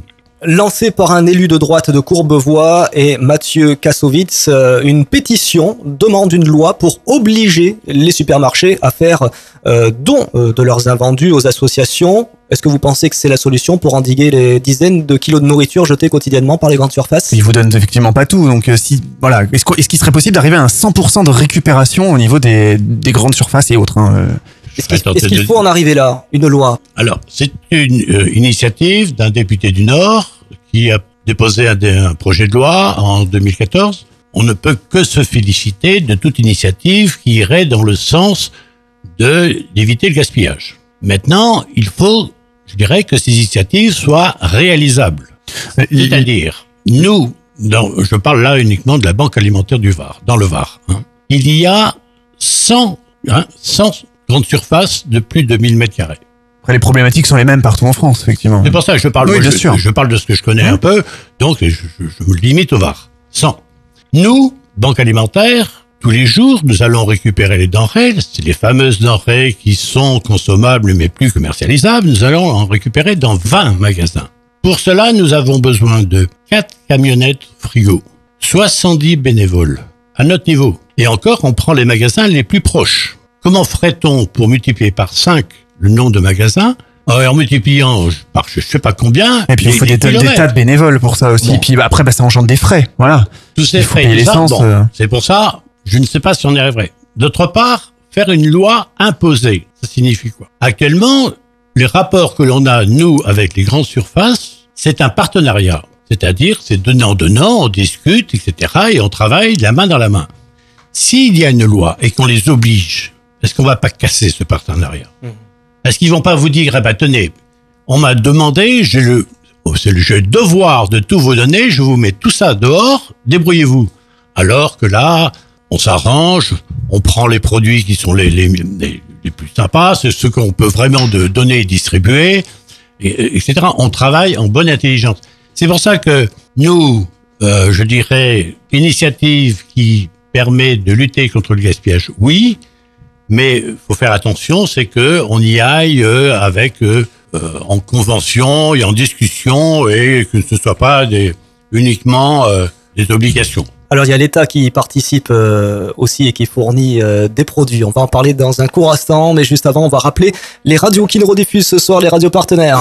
Nous sommes en direct donc sur Top FM sur le 88.6, c'est euh, du côté Toulon, Castille, La Ciotat, hier, Sifour les plages, euh, sur les bords de la Méditerranée. Radion du côté d'Auxerre, dans Lyon, c'est sur le 90.5. Mangembo FM 99.7 en région parisienne, Seine-et-Marne et dans l'Essonne. Sur Melun, Festival en Vallée du Rhône sur Valence. Radio Vallée, ça c'est dans le 06, comme par exemple le 100.9 en plein Mercantour sur Roquebillière et Saint-Martin.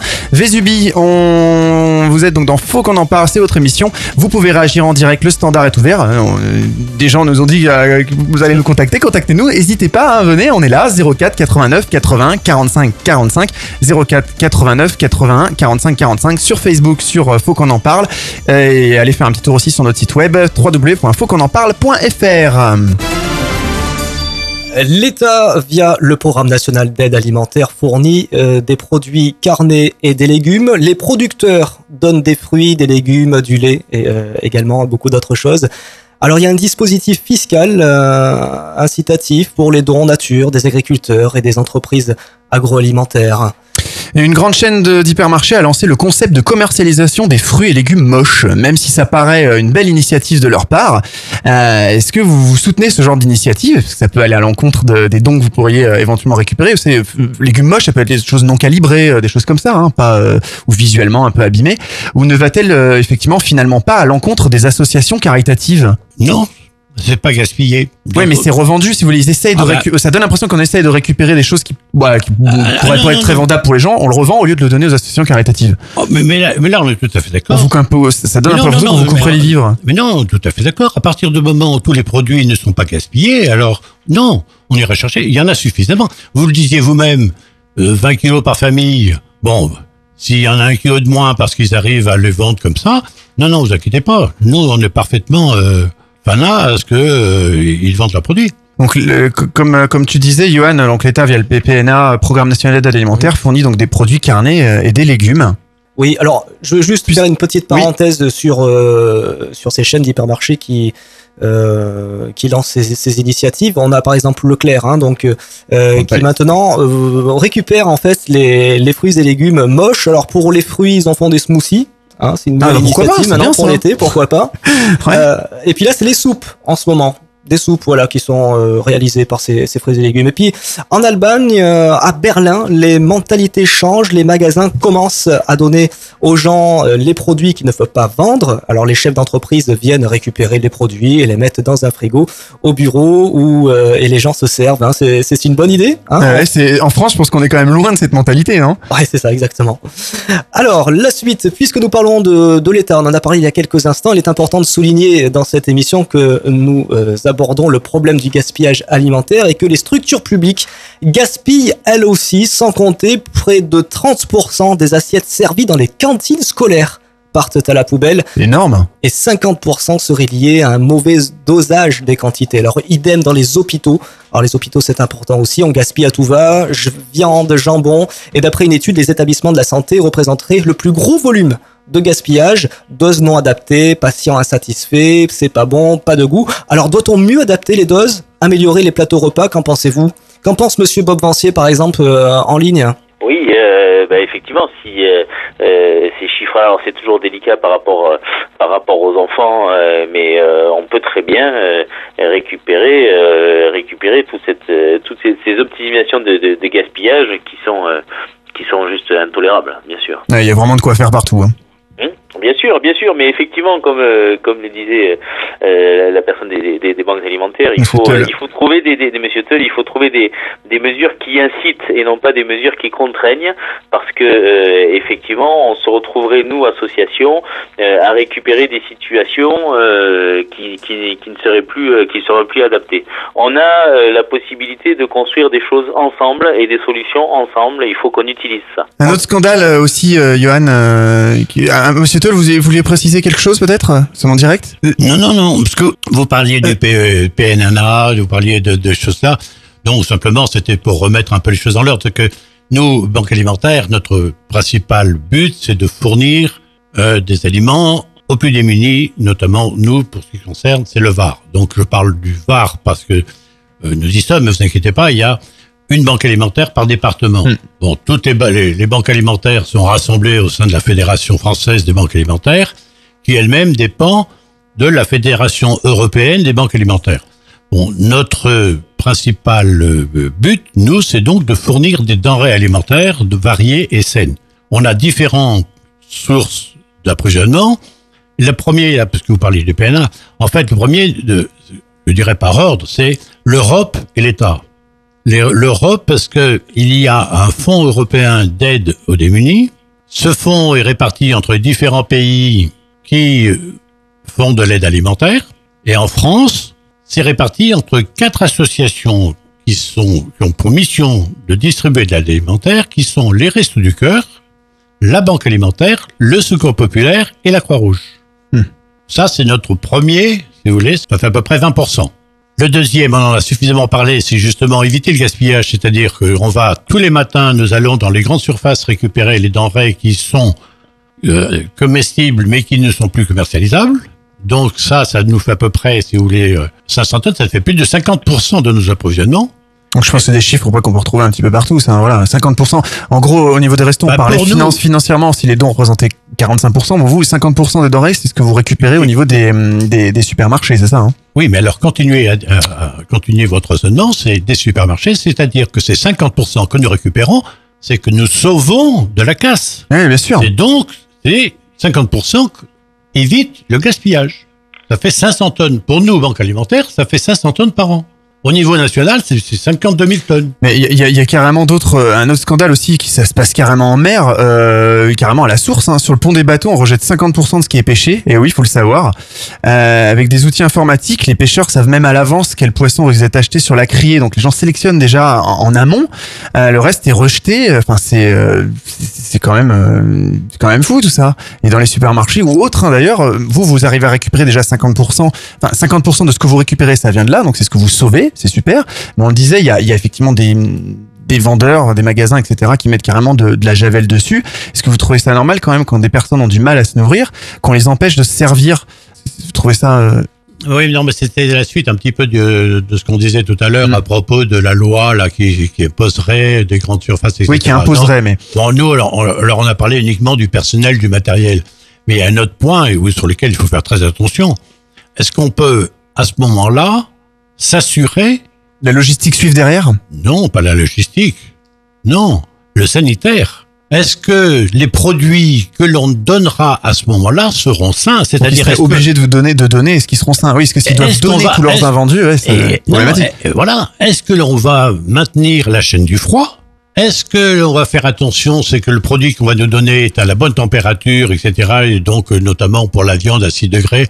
Et chaque fois qu'on va dans les magasins, on se promène avec un, un thermomètre, on pique la fesse du poulet pour vérifier que le poulet est à la bonne température. Donc, euh, il y a tout un problème d'hygiène et de sécurité alimentaire sur lesquels il faut faire attention. Parce que les produits que l'on donne, on va les donner, disons, aux démunis. Mais c'est donc, c'est une population qui, a priori, est plus faible que, que la moyenne. Donc, il faut faire attention que les produits qu'on leur donne, ce soient des produits sains et variés. Pour revenir rapidement en bateau, on a Yannick de d'Auxerre qui dit à la pêche aux informations essentielles pour dénoncer les scandales. Bon, sympa. Alexandra euh, de Soliespont dans le Var, c'est de la nourriture gâchée et jetée par les bateaux. Au lieu de la, je- de la jeter, il faudrait la mettre dans les cagettes et donner aux associations, aux personnes en difficulté. Ouais, c'est, ça rejoint, c'est vraiment ce que pensent nos, nos auditeurs. Oui, oui, non, non, mais ils, ils ont raison. La grosse difficulté pour le poisson, c'est justement c'est le problème de la chaîne alimentaire, de la chaîne alimentaire, de l'hygiène alimentaire, parce que euh, ça demande à ce qu'on le conserve vraiment dans la glace, et c'est très Eh, difficile. c'est sûr, c'est sûr. très difficile. Il y a aussi Robert Marie Corso, Oui, c'est bien ça, ouais. La surpêche, les déforestations, le génocide des tribus vivant dans les forêts vierges de la Malaisie. Euh, les Là, ça y va. Est-ce que les groupes, euh, ouais, les groupes financiers s'attaquent au dernier paradis sur Terre Voilà. Robert Marie de Toulon qui nous dit ça. Non, euh, je vous promets, on ne s'occupe. On n'en est pas là quand même. hein. Non, on s'occupe pas des bébés phoques. Alors l'autre euh, hypocrisie du système consiste à dire que ce qui n'est transformé ou jeté est donné à l'aide alimentaire. Vrai, mais ces dons représentent que 10% euh, des invendus. Les dons diminuent alors que la production n'a pas baissé. Peut-être euh, est-ce plus rentable les farines animales? Qu'en pensez-vous?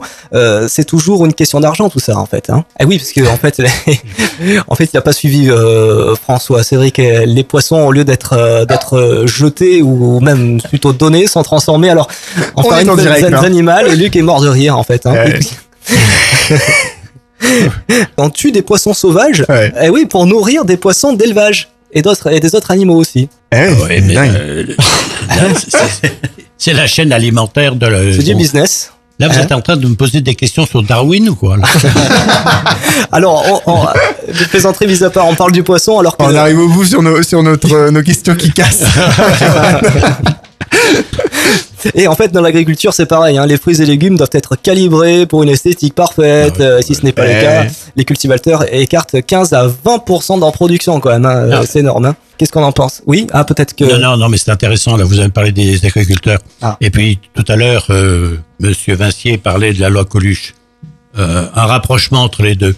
Actuellement, la loi Coluche s'applique pour euh, donc tout ce que nous donnent, nous, les grandes surfaces, ce que donnent les, les citoyens, ce que donnent, etc. Donc là, c'est la loi Coluche, c'est-à-dire une réduction d'impôts. Ça ne s'applique pas encore pour ce que nous donnent les agriculteurs. Donc, ce que l'on essaye de faire actuellement en- avec euh, donc la- la- les banques alimentaires, euh, les restos du cœur, etc., c'est de que cette loi Coluche, donc cette euh, réduction d'impôts, s'applique aussi pour tous les dons provenant des agriculteurs.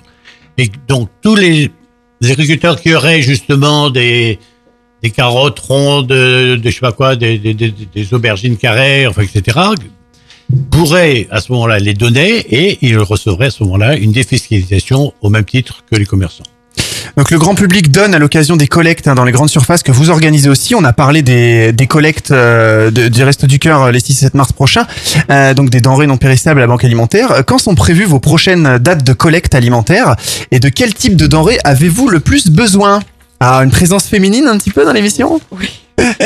Pour refaire un petit point sur la collecte, dernièrement, nous avons euh, les collectes qui se situent, notre collecte nationale au niveau de la banque alimentaire se situe chaque année fin novembre. Elle se tient sur deux jours, le vendredi et le samedi, et éventuellement jusqu'au dimanche matin pour les supermarchés qui sont ouverts. On vous croise effectivement régulièrement avec les sacs, vous donnez les sacs, on remplit les sacs, on donne voilà, des choses, les des denrées à la fameux sortie. sacs Ouais. orange Tous que les l'on ans, on remet donne. euh, tous les ans. Oui, c'est oui. Ouais. Elle représente 16% de nos approvisionnements. Pour, euh, donner une pour vous donner un, un point plus précis, pour la collecte 2014, nous avons collecté 198 tonnes de marchandises auprès de 144 enseignes, petites, moyennes et grandes surfaces.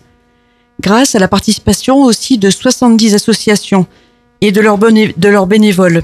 Il faut savoir que pour cette opération, nous avons besoin, et cela draine en général 1300 bénévoles car il faut être présent à l'ouverture des magasins, donner les sacs, informer les clients sur le but de notre présence aussi, réceptionner les sacs remplis, les mettre dans les caddies, et après, il faut tout acheminer ces marchandises à notre entrepôt à la garde, ce qui représente une organisation assez gigantesque au niveau des plannings de rotation des camions.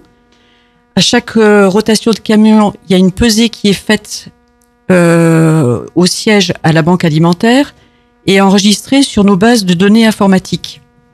Parallèlement, des équipes de bénévoles sont déjà sur place et se relaient pour trier toutes les marchandises par catégorie, boîtes, huile, pâtes, enfin tout ce qui est, euh, tout ce qui est récolté, les placent dans des grands paniers métalliques qui sont ensuite stockés dans notre dépôt pour redistribuer aux 102 associations qui viennent se servir euh, tous les jours.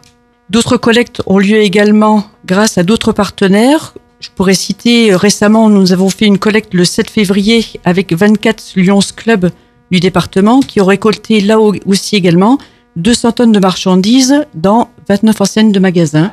Oui, c'est vraiment euh, c'est gros partenariat. Hein. Gros gros partenariat. Euh, je pense que vous avez vous avez euh, 200 tonnes. On est, on en direct sur. Radion, sur Radio Vallée, Top FM, Festival euh, et Mangembo FM en région parisienne. Vous êtes mis d'accord sur les chiffres. Nous sommes donc en plein direct. C'est faut qu'on en parle. Votre émission de talk show. Euh, N'hésitez pas à nous rejoindre sur notre site internet www.fautquonenparle.fr. Nous sommes avec euh, les banques alimentaires. On a encore, euh, enfin, on a des questions. Vous allez pouvoir plus maintenant présenter votre association, dérouler un petit peu, un petit peu tout ce que tout ce que vous avez préparé. Avec beaucoup de papier. Euh, on peut peut-être euh, donner euh, la parole à Claude, éventuellement, pour parler un petit peu des, bénévoles, de, tout ça. Oui, bien sûr. Eh actuellement, nous sommes euh, 80 bénévoles. Avec il y a des arrivées, des départs sans arrêt, et donc on a on a toujours de, des besoins. En particulier, on cherche un, animateur réseau informatique. Je vous en ai parlé tout à l'heure. on a besoin de chauffeurs pour faire la ramasse et on a besoin de monde dans tout, dans tous les postes. Donc ça, c'est des problématiques euh, qu'il y a dans toutes les banques alimentaires partout en France. hein. Bon, on a également sept salariés euh, parce que bon, les bénévoles, c'est euh, les, les gens viennent pas tous les jours, donc souvent on est obligé de doubler, tripler les postes, et donc c'est pour ça qu'on a des salariés qui sont en général en contrat aidé, et on a également deux jeunes en service civique. Euh, voilà. ça, ça marche bien, ça? Enfin, ça marche. Que Le service civique, si c'était- oui. oui, ça marche bien. Oui, oui, on, on en est content. Euh, bon, ça leur permet eux de, de, de voir un petit peu le, le marché du travail, euh, de voir ce que c'est qu'une entreprise, parce qu'on fonctionne comme une entreprise. Hein, euh, malgré que ce soit des, des bénévoles, on fonctionne vraiment comme une entreprise. Très bien, euh, Claude, merci. On a, on a Martine Erga aussi, donc qui est responsable de la collecte et, euh, et des associations. Ah, euh, oui, Martine. Ma- Martine. Oui, donc les associations, j'ai parlé précédemment de, euh, Oui. des- de la collecte. Et concernant les associations, Vous avez euh, peut-être de, de- de choses à préciser, peut-être. euh, euh, l'accès, euh, toujours l'appel aux dons. Vous, vous prenez aussi des dons financiers, que des dons alimentaires. Oui. Ah bah ça c'est très important de le préciser parce que euh, voilà, enfin personnellement, je sais pas toi, Johan, euh, voilà banque alimentaire, donc on peut pas vous faire des dons directement euh, directement financiers? Ça, c'est François qui va vous en parler. Non, non, non, non, parce qu'on a parlé de la, euh, d'un tas de choses, là, notamment de, d'éviter le gaspillage et surtout, bon, mais non, sinon, euh, la banque alimentaire, elle a un fonctionnement très particulier. C'est que, on se dit, c'est que le- nous, c'est ensemble, euh, resterait l'homme, resterait euh, dans tous les sens du terme. Et le principe de fonctionnement de la banque alimentaire, c'est le don, la gratuité, le partage et le bénévolat. C'est-à-dire que tout ce que l'on reçoit, c'est gratuit. Ce qu'on a dit tout à l'heure, revenant de l'Europe, tout ça, c'était gratuit. Ce que l'on récupère dans les magasins, vous avez bien vu, c'est gratuit. Et les collectes. Et nous donnons gratuitement. Nous distribuons, c'est-à-dire que les 1700 tonnes de denrées que nous distribuons au- chaque année aux quelques 6500 euh, démunis euh, du Var, tout est gratuit. Très bien, merci euh, Monsieur Teul. Euh, On va donner un petit peu la, parole à Pascal Pascal Galland qui est responsable de la sécurité alimentaire. Donc vous avez peut-être plus de précisions à, nous dire. Donc au sein de la banque alimentaire du Var. Donc c'est des choses, des problématiques qui touchent toutes les banques alimentaires. Oui, moi je suis bon. Bonsoir, je suis Risa, mais surtout responsable du frais aussi. Hein. C'est Mhm. moi avec mon équipe. On est quatre à six personnes tous les matins. Nous venons de 6h à 12h30, mais on donne surtout le frais. C'est moi qui donne, qui réceptionne les associations et qui fait le partage des denrées fraîches. Donc c'est vrai que je suis responsable des DLC, des DLUO. Nous avons un sas de tri à la banque qui nous permet de stocker et de trier nos légumes, nos fruits et nos produits frais à l'arrivée de nos camions. Bon, nous assurons un contrôle, un tri, une rotation efficace des produits pour garantir le respect de leurs dates, de leur conservation, de leur distribution aux associations. Ouais, c'est très important. hein. Oui, voilà. La DLC, surtout, est impératif. Tous les produits chez nous sont classés. Voilà. À l'arrivée de nos camions, tout, nos cl- tout est classé par, dans des cagettes bien spécifiques avec le nom du magasin, la date de ramasse et le poids. Et tout est consigné sur des fiches. Donc, nous, si nous avons une, une alerte de certains produits des magasins qu'il faut retirer, donc nous savons à qui nous les avons donnés, à quel moment et euh, quoi. Il y a une traçabilité. Voilà, il y a la traçabilité. Hmm. Voilà, il y a la traçabilité en cas d'alerte sanitaire de sa réception à sa distribution. Il est aussi important de sensibiliser les associations aux règles de conservation et de consommation des produits. Mhm. Voilà, les magasins nous donnent beaucoup de produits. Avant, c'était J plus 2 ou J plus 3. Maintenant, c'est J plus 1. Mhm. Donc, euh, vous voyez que nos produits arrivent. Il faut les donner impérativement le lendemain. Ouais, ça demande une sacrée logistique, une organisation. euh, Voilà. Faut être en ordre de bataille. Hein, en- Voilà, en vous. ordre tous les tous les jours. On a quand même, comme elle l'a dit, Martine, 102 associations. Des fois, on a 17 associations qui vont venir dans la même matinée. Donc, euh, il faut savoir ceux qui distribuent le jour même, le Mhm. lendemain, ceux qui cuisinent. Donc, c'est vrai que Ouais, donc on se rend compte que les banques alimentaires, hein, c'est vraiment une, organisation, euh, une très très grosse machine derrière. hein. C'est pas Voilà, juste on donne, sûr. voilà, on récupère, récupère et redonne comme ça un petit peu n'importe comment. Non, pas du tout.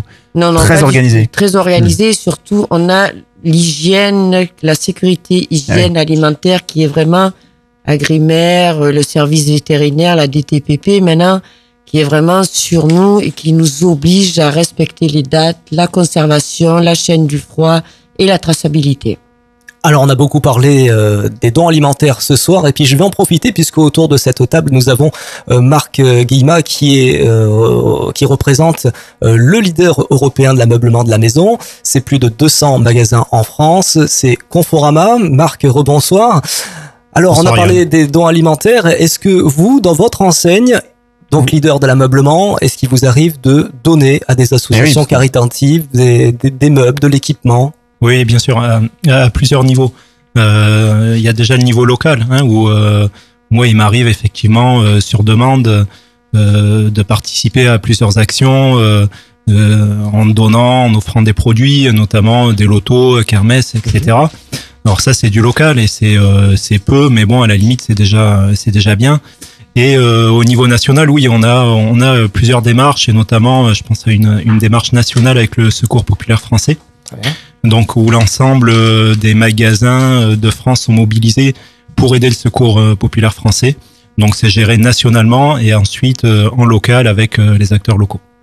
Très bien.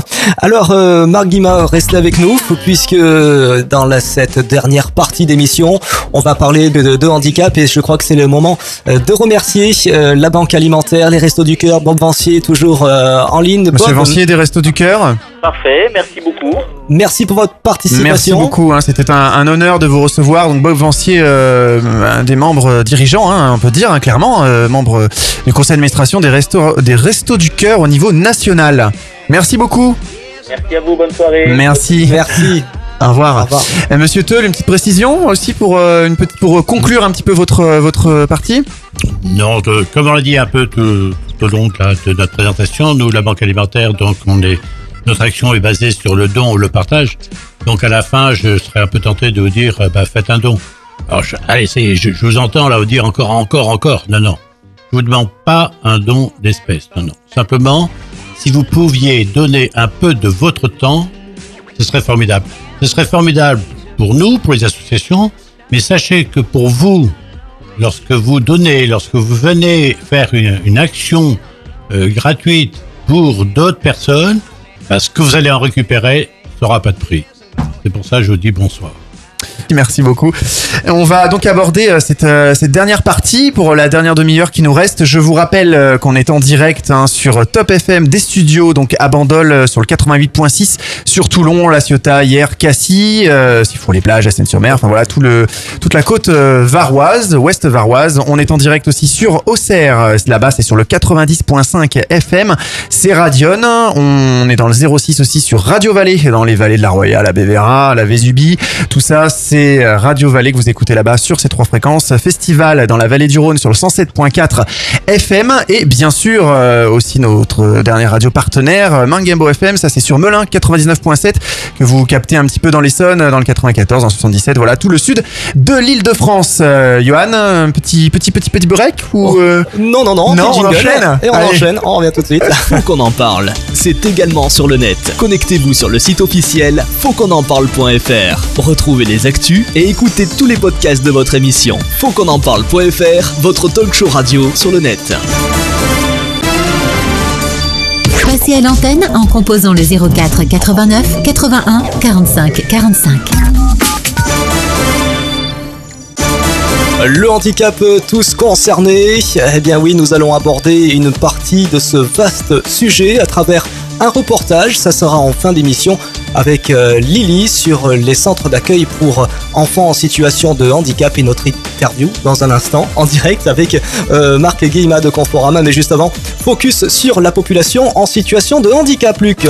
Oui, 2 millions de personnes bénéficiaires de l'obligation pour l'emploi, puisque nous sommes dans cette émission un spécial euh, solidarité. C'est quand même 5% de la population totale des 15-64 ans.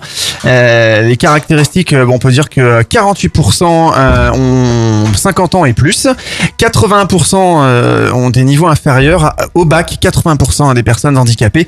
Un taux d'activité, et c'est là où les chiffres sont quand même effarants, sont de 44% euh, par rapport à 71% pour l'ensemble des 15-64 ans. Le taux d'emploi, lui, n'est que de 35% contre 64%, et le taux de chômage est le double, hein, 21% au lieu de- de- d'une dizaine de pourcents. Ah. Ouais, ouais.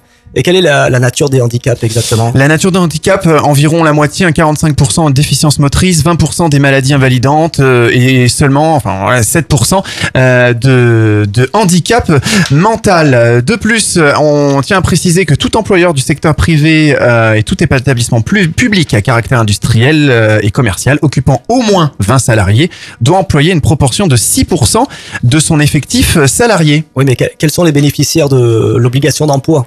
Bien, euh, les personnes reconnues travailleurs handicapés, euh, les victimes d'accidents du travail ou maladies professionnelles, ayant entraîné une incapacité d'au moins 10%, les titulaires de l'allocation des adultes handicapés. Et comment l'employeur peut-il s'acquitter de son obligation d'emploi Eh il y a plusieurs euh, plusieurs pistes. Hein. Euh, L'embauche directe de travailleurs handicapés, euh, voilà, for- forcément. L'accueil de stagiaires éventuellement, mais ça, ça peut se faire que dans la limite de 2% de l'effectif total des salariés de l'entreprise. La conclusion de contrats aussi avec certaines entreprises, sous-traitance et prestations de services. On peut on peut faire ça, hein, de la sous-traitance. On peut conclure des accords de branche, voilà, qui prévoient des plans d'insertion et de formation, des plans d'adaptation aux mutations technologiques, des plans de maintien d'entreprise, ou éventuellement, si on ne peut pas faire tout ça, on peut payer une contribution à l'AGFIP pour chacun des bénéficiaires qu'ils euh, auraient dû employer. Alors les entreprises jouent-elles vraiment le jeu euh, Et qu'est-ce qui se passe si ce n'est pas le cas? Mais écoute, Johan, il faut savoir quand même que le handicap, ça reste le sujet numéro un prioritaire dans les entreprises parce qu'il expose à des pénalités financières en cas de non-atteinte du quota des 6%. Et depuis 2010, les sanctions sont même considérablement alourdies pour les entreprises dites à, c'est c'est le quota zéro. Alors j'ai des chiffres, hein, j'ai un petit graphe, euh, seulement 36% donc des entreprises ont leur quota euh, supérieur à 6%, donc qui ont euh, leur quota de, de- de travailleurs handicapés. 28% sont entre 3 et 6%, 23% entre 1 et 3% et 15% sont en dessous. Alors dans le cadre de cette émission spéciale Solidarité, nous avons voulu aborder un sujet important, c'est le handicap. Alors il y a tant de choses à dire à ce sujet que nous essaierons dans une prochaine émission évidemment d'élaborer un dossier beaucoup plus complet. Ce soir, nous allons juste nous intéresser aux structures d'accueil d'enfants en situation de handicap qui méritent d'être euh, mises à l'honneur car c'est un travail remarquable qu'effectue au quotidien le personnel encadrant. On en parlera euh, lors d'une interview en fin d'émission. Et nous parlerons handicap dans le monde du travail. On le fait actuellement. Structure adaptée, horaires aménagés. Comment sont-ils considérés? Euh, Monsieur Guillemin, en tant que grande chaîne de magasins en France et donc avec un effectif supérieur à 20 salariés, vous êtes donc soumis au respect du quota d'embauche de personnes ayant un handicap. Nous avons vu dans les chiffres que si l'on ne respecte pas les quotas, eh bien il y a des pénalités. Alors afin de respecter la loi, il existe des aides pour les employeurs afin d'embaucher des personnes handicapées. Euh, comment pouvez-vous nous les détailler? Alors très très euh, très rapidement et succinctement, euh, on a on en, gros cinq aides directes et une aide indirecte. Sur les cinq aides euh, directes pardon, la plus importante c'est euh, l'AIP, hein, donc l'aide à l'insertion professionnelle. Donc en fait rapidement tout employeur qui souhaite embaucher une personne handicapée en CDI ou en CDD d'au moins 12 mois, attention, peut percevoir donc une aide à l'insertion professionnelle globalement avec un montant qui peut aller de 2000 euros à 4000 euros pour un emploi en temps plein CDI ou CDD.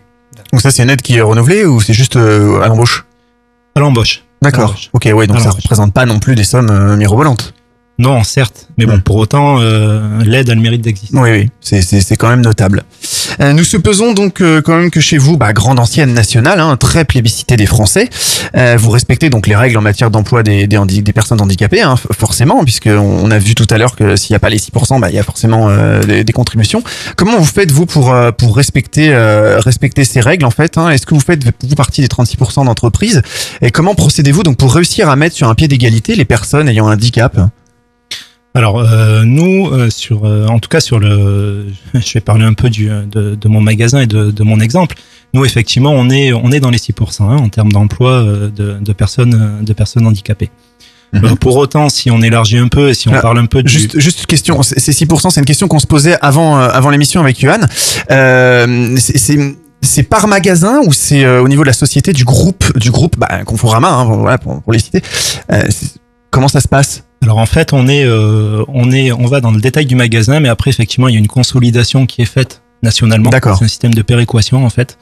Ah, Est-ce euh, est-ce qu'un magasin qui fait que 2% peut être compensé par un magasin qui fait exactement, 12 tout à fait. Voilà. Exactement, c'est le but. C'est exactement le but. ouais. C'est pas comme euh, certaines chaînes qui peuvent être que des franchisés avec des sociétés, c'est vraiment pour le, le, le groupe complet. Voilà, tout à fait. D'accord.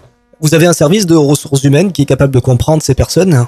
Oui, oui, oui. Alors euh, en local, euh, pas spécialement. En fait, euh, en local, Mhm. le service de ressources humaines, ça va être le directeur de magasin et euh, l'ensemble des encadrants euh, du magasin qui vont pouvoir effectivement euh, être là. Ensuite, euh, oui, effectivement, on a euh, régionalement, puisque on est un peu structuré euh, nationalement, régionalement et localement. Donc euh, régionalement, oui, on a des directeurs de ressources humaines qui sont effectivement au fait euh, du sujet, qui sont formés pour ça. Et euh, surtout nationalement, euh, donc Conforama est une entreprise qui a euh, qui s'est dotée en fait euh, d'une cellule directement donc au niveau euh, de la direction des ressources humaines. Donc on est quand même à un niveau euh, très élevé de prise de décision, on va dire, et euh, qui se nomme la mission handicap. hein, qui est là effectivement pour être vraiment le relais Et donc en interne, vous avez quelque chose, la mission handicap, quelque chose de Exactement, très ouais, clair. Très très clair. Ouais. Très, on va dire, voilà, qui fait encore une fois partie de la direction des ressources humaines, hein, donc qui est rattaché directement à la direction des ressources humaines, très structuré et surtout très efficace. Et donc, euh, puisqu'on parle recrutement, comment vous faites donc pour recruter des personnes possédant handicap? Est-ce que vous publiez des annonces spécifiques sur des sites un peu spécialisés euh, sur l'emploi des personnes euh, handicapées ou plutôt par des circuits traditionnels? On, on mixe un peu, en fait, on diversifie, on diversifie nos circuits. Effectivement, on est euh, sur des domaines traditionnels en passant par Pôle Emploi et notamment, en fait, on parle plus de Cap Emploi hein, quand on est sur Mhm. euh, sur l'emploi euh, de, de personnes handicapées. Ensuite, effectivement, euh, on participe également à des forums dédiés au handicap. On passe également par des cabinets de recrutement qui sont spécialisés euh, dans le dans, la- dans le handicap. On a aussi, on peut mettre en place des journées de recrutement, hein, toujours euh, au travers de, de ces cabinets euh, de, de recrutement. On peut aussi éventuellement passer par l'intérim, hein, puisque l'intérim aujourd'hui aussi propose effectivement des candidatures euh, de personnes euh, ayant un handicap. Et ensuite, oui, effectivement, on passe par des sites euh, classiques de recherche d'emploi dédiés effectivement aux personnes, aux personnes handicapées. D'accord, oui, parce que 6% c'est quand même, enfin, vu, vu la masse salariale que vous représentez en tant que grand groupe national et européen, euh, voilà, c'est quand même, enfin, faut trouver, faut trouver ces gens-là. Ouais, mais en fait, euh, oui, effectivement, c'est 6% de l'effectif global. Euh, Aujourd'hui, à Conforama, on doit être un peu plus de 10 000 ou pas très loin de 10 000. Donc, effectivement, 6% de 10 000 personnes, on est euh, sur euh, 600 personnes. 600 quoi. personnes, ouais. Ouais, voilà, tout à fait. Vous êtes en situation de handicap et vous voulez témoigner, vous voulez passer à l'antenne 04 89 81 45 45. euh, vous pouvez le faire dès à présent euh, et vous passerez en direct sur euh, nos cinq radios partenaires.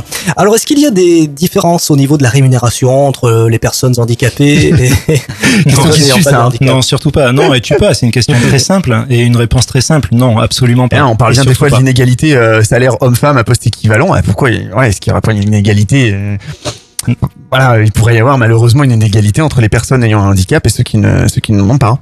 Non, non, non. Peut-être que les inégalités euh, de salaire homme-femme sont le fait de l'histoire. En tout cas, euh, sur le handicap, on n'est pas du tout, euh, on n'en est pas du tout là. Et non, non, surtout pas. Et puis vous, en, tant que grande enseigne, vous avez bah, ce que vous appelez chez vous la, mission handicap, quoi. Donc c'est vraiment quelque chose euh, de, de pris en compte. Et comme je le disais tout à l'heure, ça reste quand même la problématique numéro un des entreprises. Hein. Faut, le, savoir.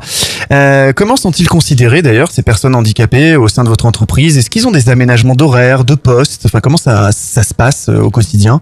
Oui, là, c'est pareil. Je vais parler pour moi, mais je parle, euh, je pense que je parle euh, Au nom au de- l'ensemble des magasins euh, de Conforama et même du siège, hein, puisqu'on a un siège effectivement qui emploie euh, également des, des personnes handicapées. Euh, donc oui, nous globalement, on a des on a des personnes qui ont des aménagements d'horaire, hein, qui par exemple terminent travaillent le matin, commencent le matin et peuvent pas aller plus loin que 14h ou 16h l'après-midi, donc qui terminent plus tôt que que, les- que, que, que- que notre effectif euh, général. Ensuite, on a aussi des aménagements de poste, hein, forcément, euh, aménagement de poste avec euh, aménagement de poste de travail, hein, en concertation avec des ergonomes et avec la médecine du travail. Donc euh, oui, effectivement, on a et des aménagements d'horaire et des aménagements de poste pour euh, ce genre de personnes. Ils peuvent accéder à des postes de, de responsables. La discrimination, c'est interdit, je, je suppose, non? La discrimination, bien Oui. entendu, c'est interdit, mais euh, c'est pas tout de le dire. Encore une fois, il faut que ça, il faut que ça se traduise dans les faits. Donc oui, effectivement, on a, euh, on a des, euh, on a des, personnes qui sont euh, sur des postes à responsabilité.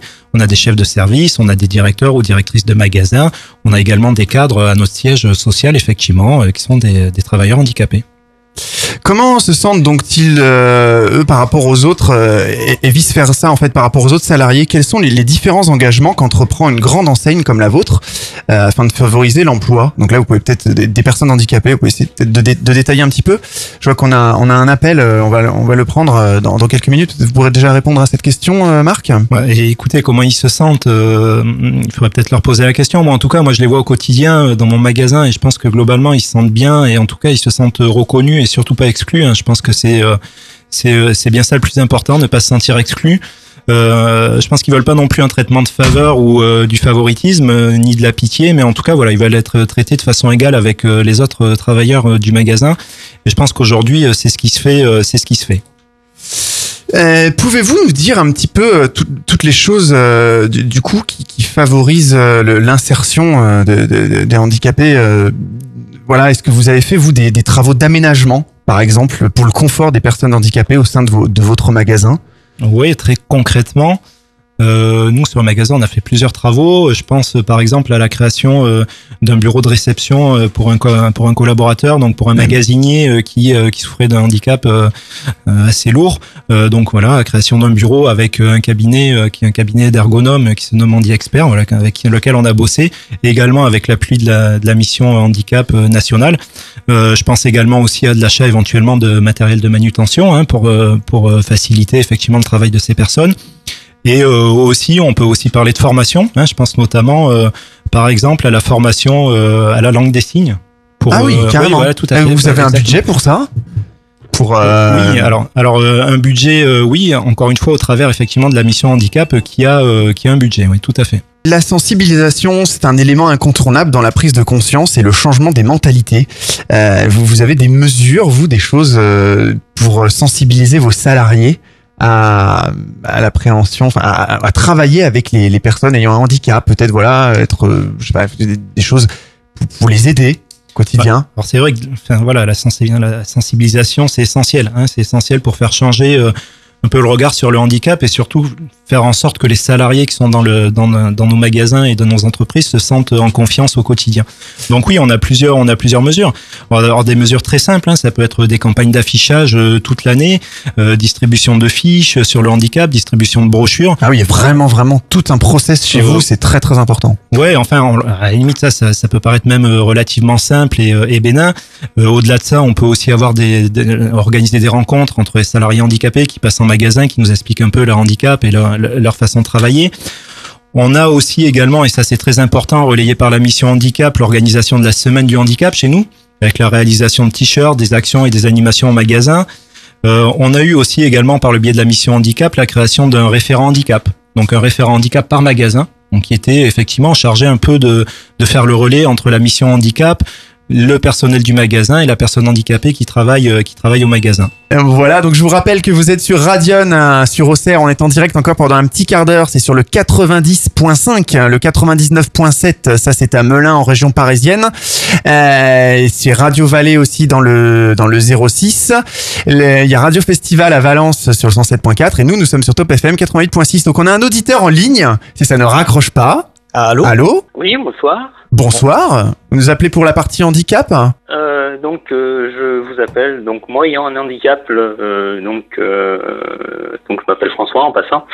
Donc, j'ai un handicap et euh, je voulais euh, témoigner de la difficulté qu'on peut avoir pour trouver un, un emploi, en fait.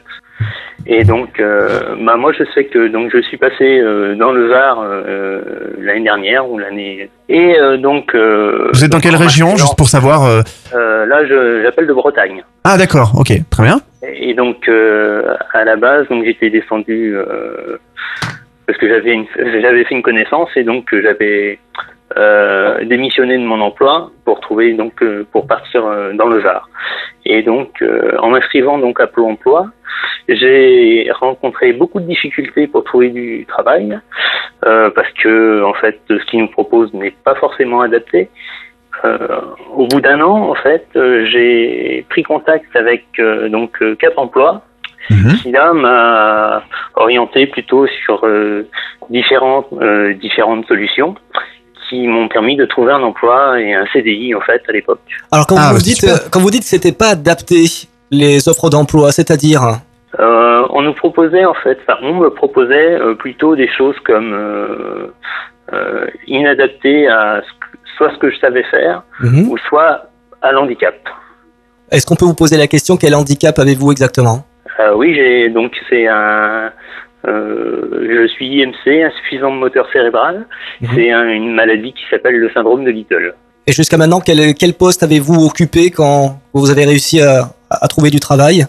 Qu'est-ce que qu'est-ce qu'on peut vous proposer aujourd'hui? Euh, ben, dans le Var, j'avais trouvé donc euh, dans la grande distribution. Oui. Parce que donc euh, que voilà.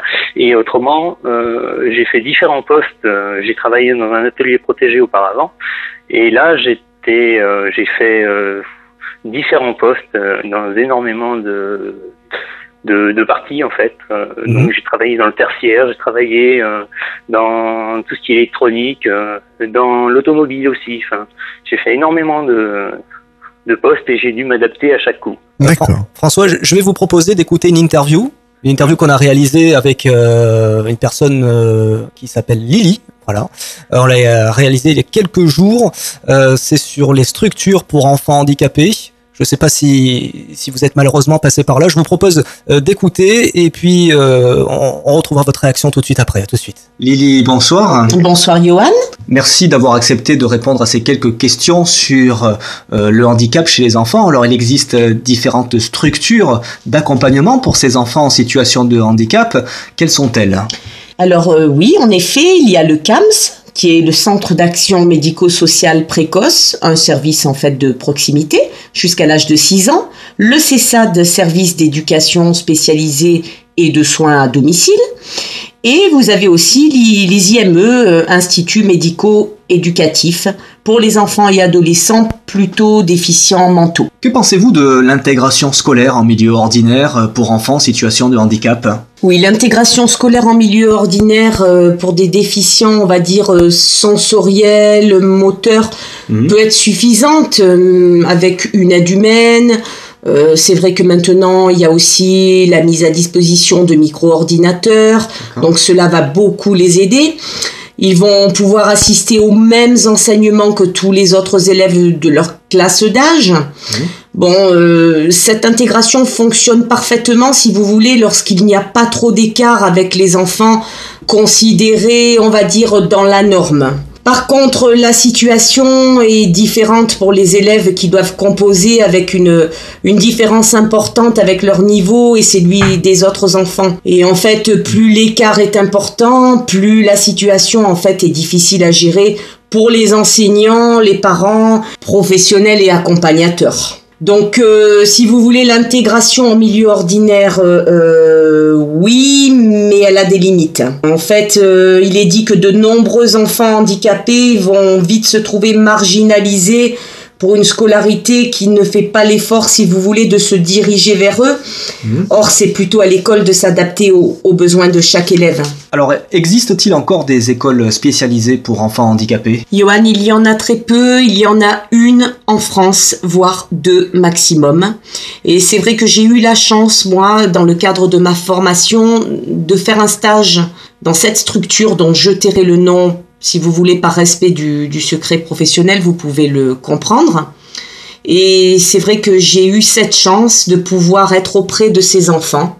Et j'ai vécu une expérience vraiment très très riche. J'ai pu voir, si vous voulez, vraiment des enseignants, des AVS, des personnes très impliquées. Et j'ai pu me rendre compte que c'était vraiment euh, adapté. Euh, il y a des, vraiment des professionnels de santé euh, qui interviennent au sein de la structure. Les enfants vont à leur rythme, à leur niveau. Euh, leur, euh, leur temps de sieste et de repos sont pris en compte. Il faut savoir qu'il y a des enfants qui ont des traitements très lourds, puisqu'il y a quand même des enfants épileptiques. Il y a vraiment tout genre d'handicap. Handicap lourd, handicap cognitif, plutôt trouble cognitif, on va dire. Donc c'est une, c'est une école qui est vraiment adaptée aux besoins de l'enfant, avec des personnes très impliquées et qui sont vraiment adaptées. Alors une fois adultes, c'est-à-dire euh, après leur scolarité, de quelles aides peuvent-ils bénéficier pour euh, leur insertion professionnelle? Il y a des établissements et des foyers, les AT, qui, qui permet aux personnes handicapées qui n'ont pas acquis suffisamment d'autonomie pour travailler en milieu ordinaire d'exercer une activité à caractère professionnel dans un milieu de travail protégé. Maisons d'accueil spécialisées aussi, des foyers d'hébergement, des foyers de vie. Voilà, mais euh, faut-il qu'ils puissent en bénéficier?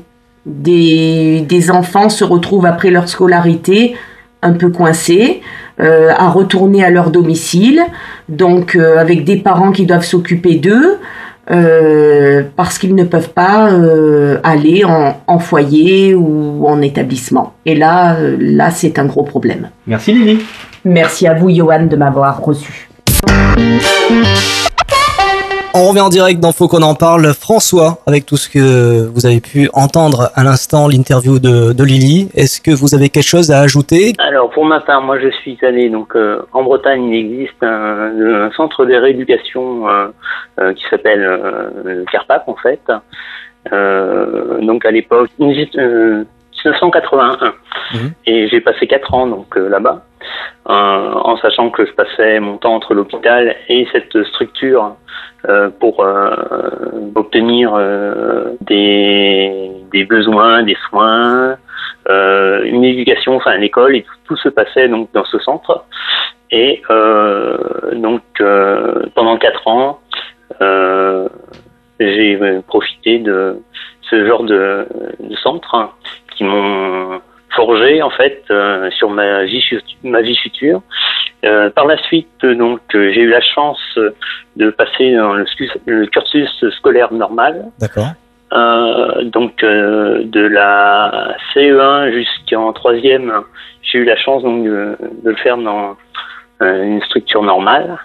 Et donc par la suite, j'ai fait des formations pour avoir des, des CAP ou des petites choses comme ça qui m'ont permis euh, d'accéder au milieu euh, euh, professionnel. Quoi. Très bien.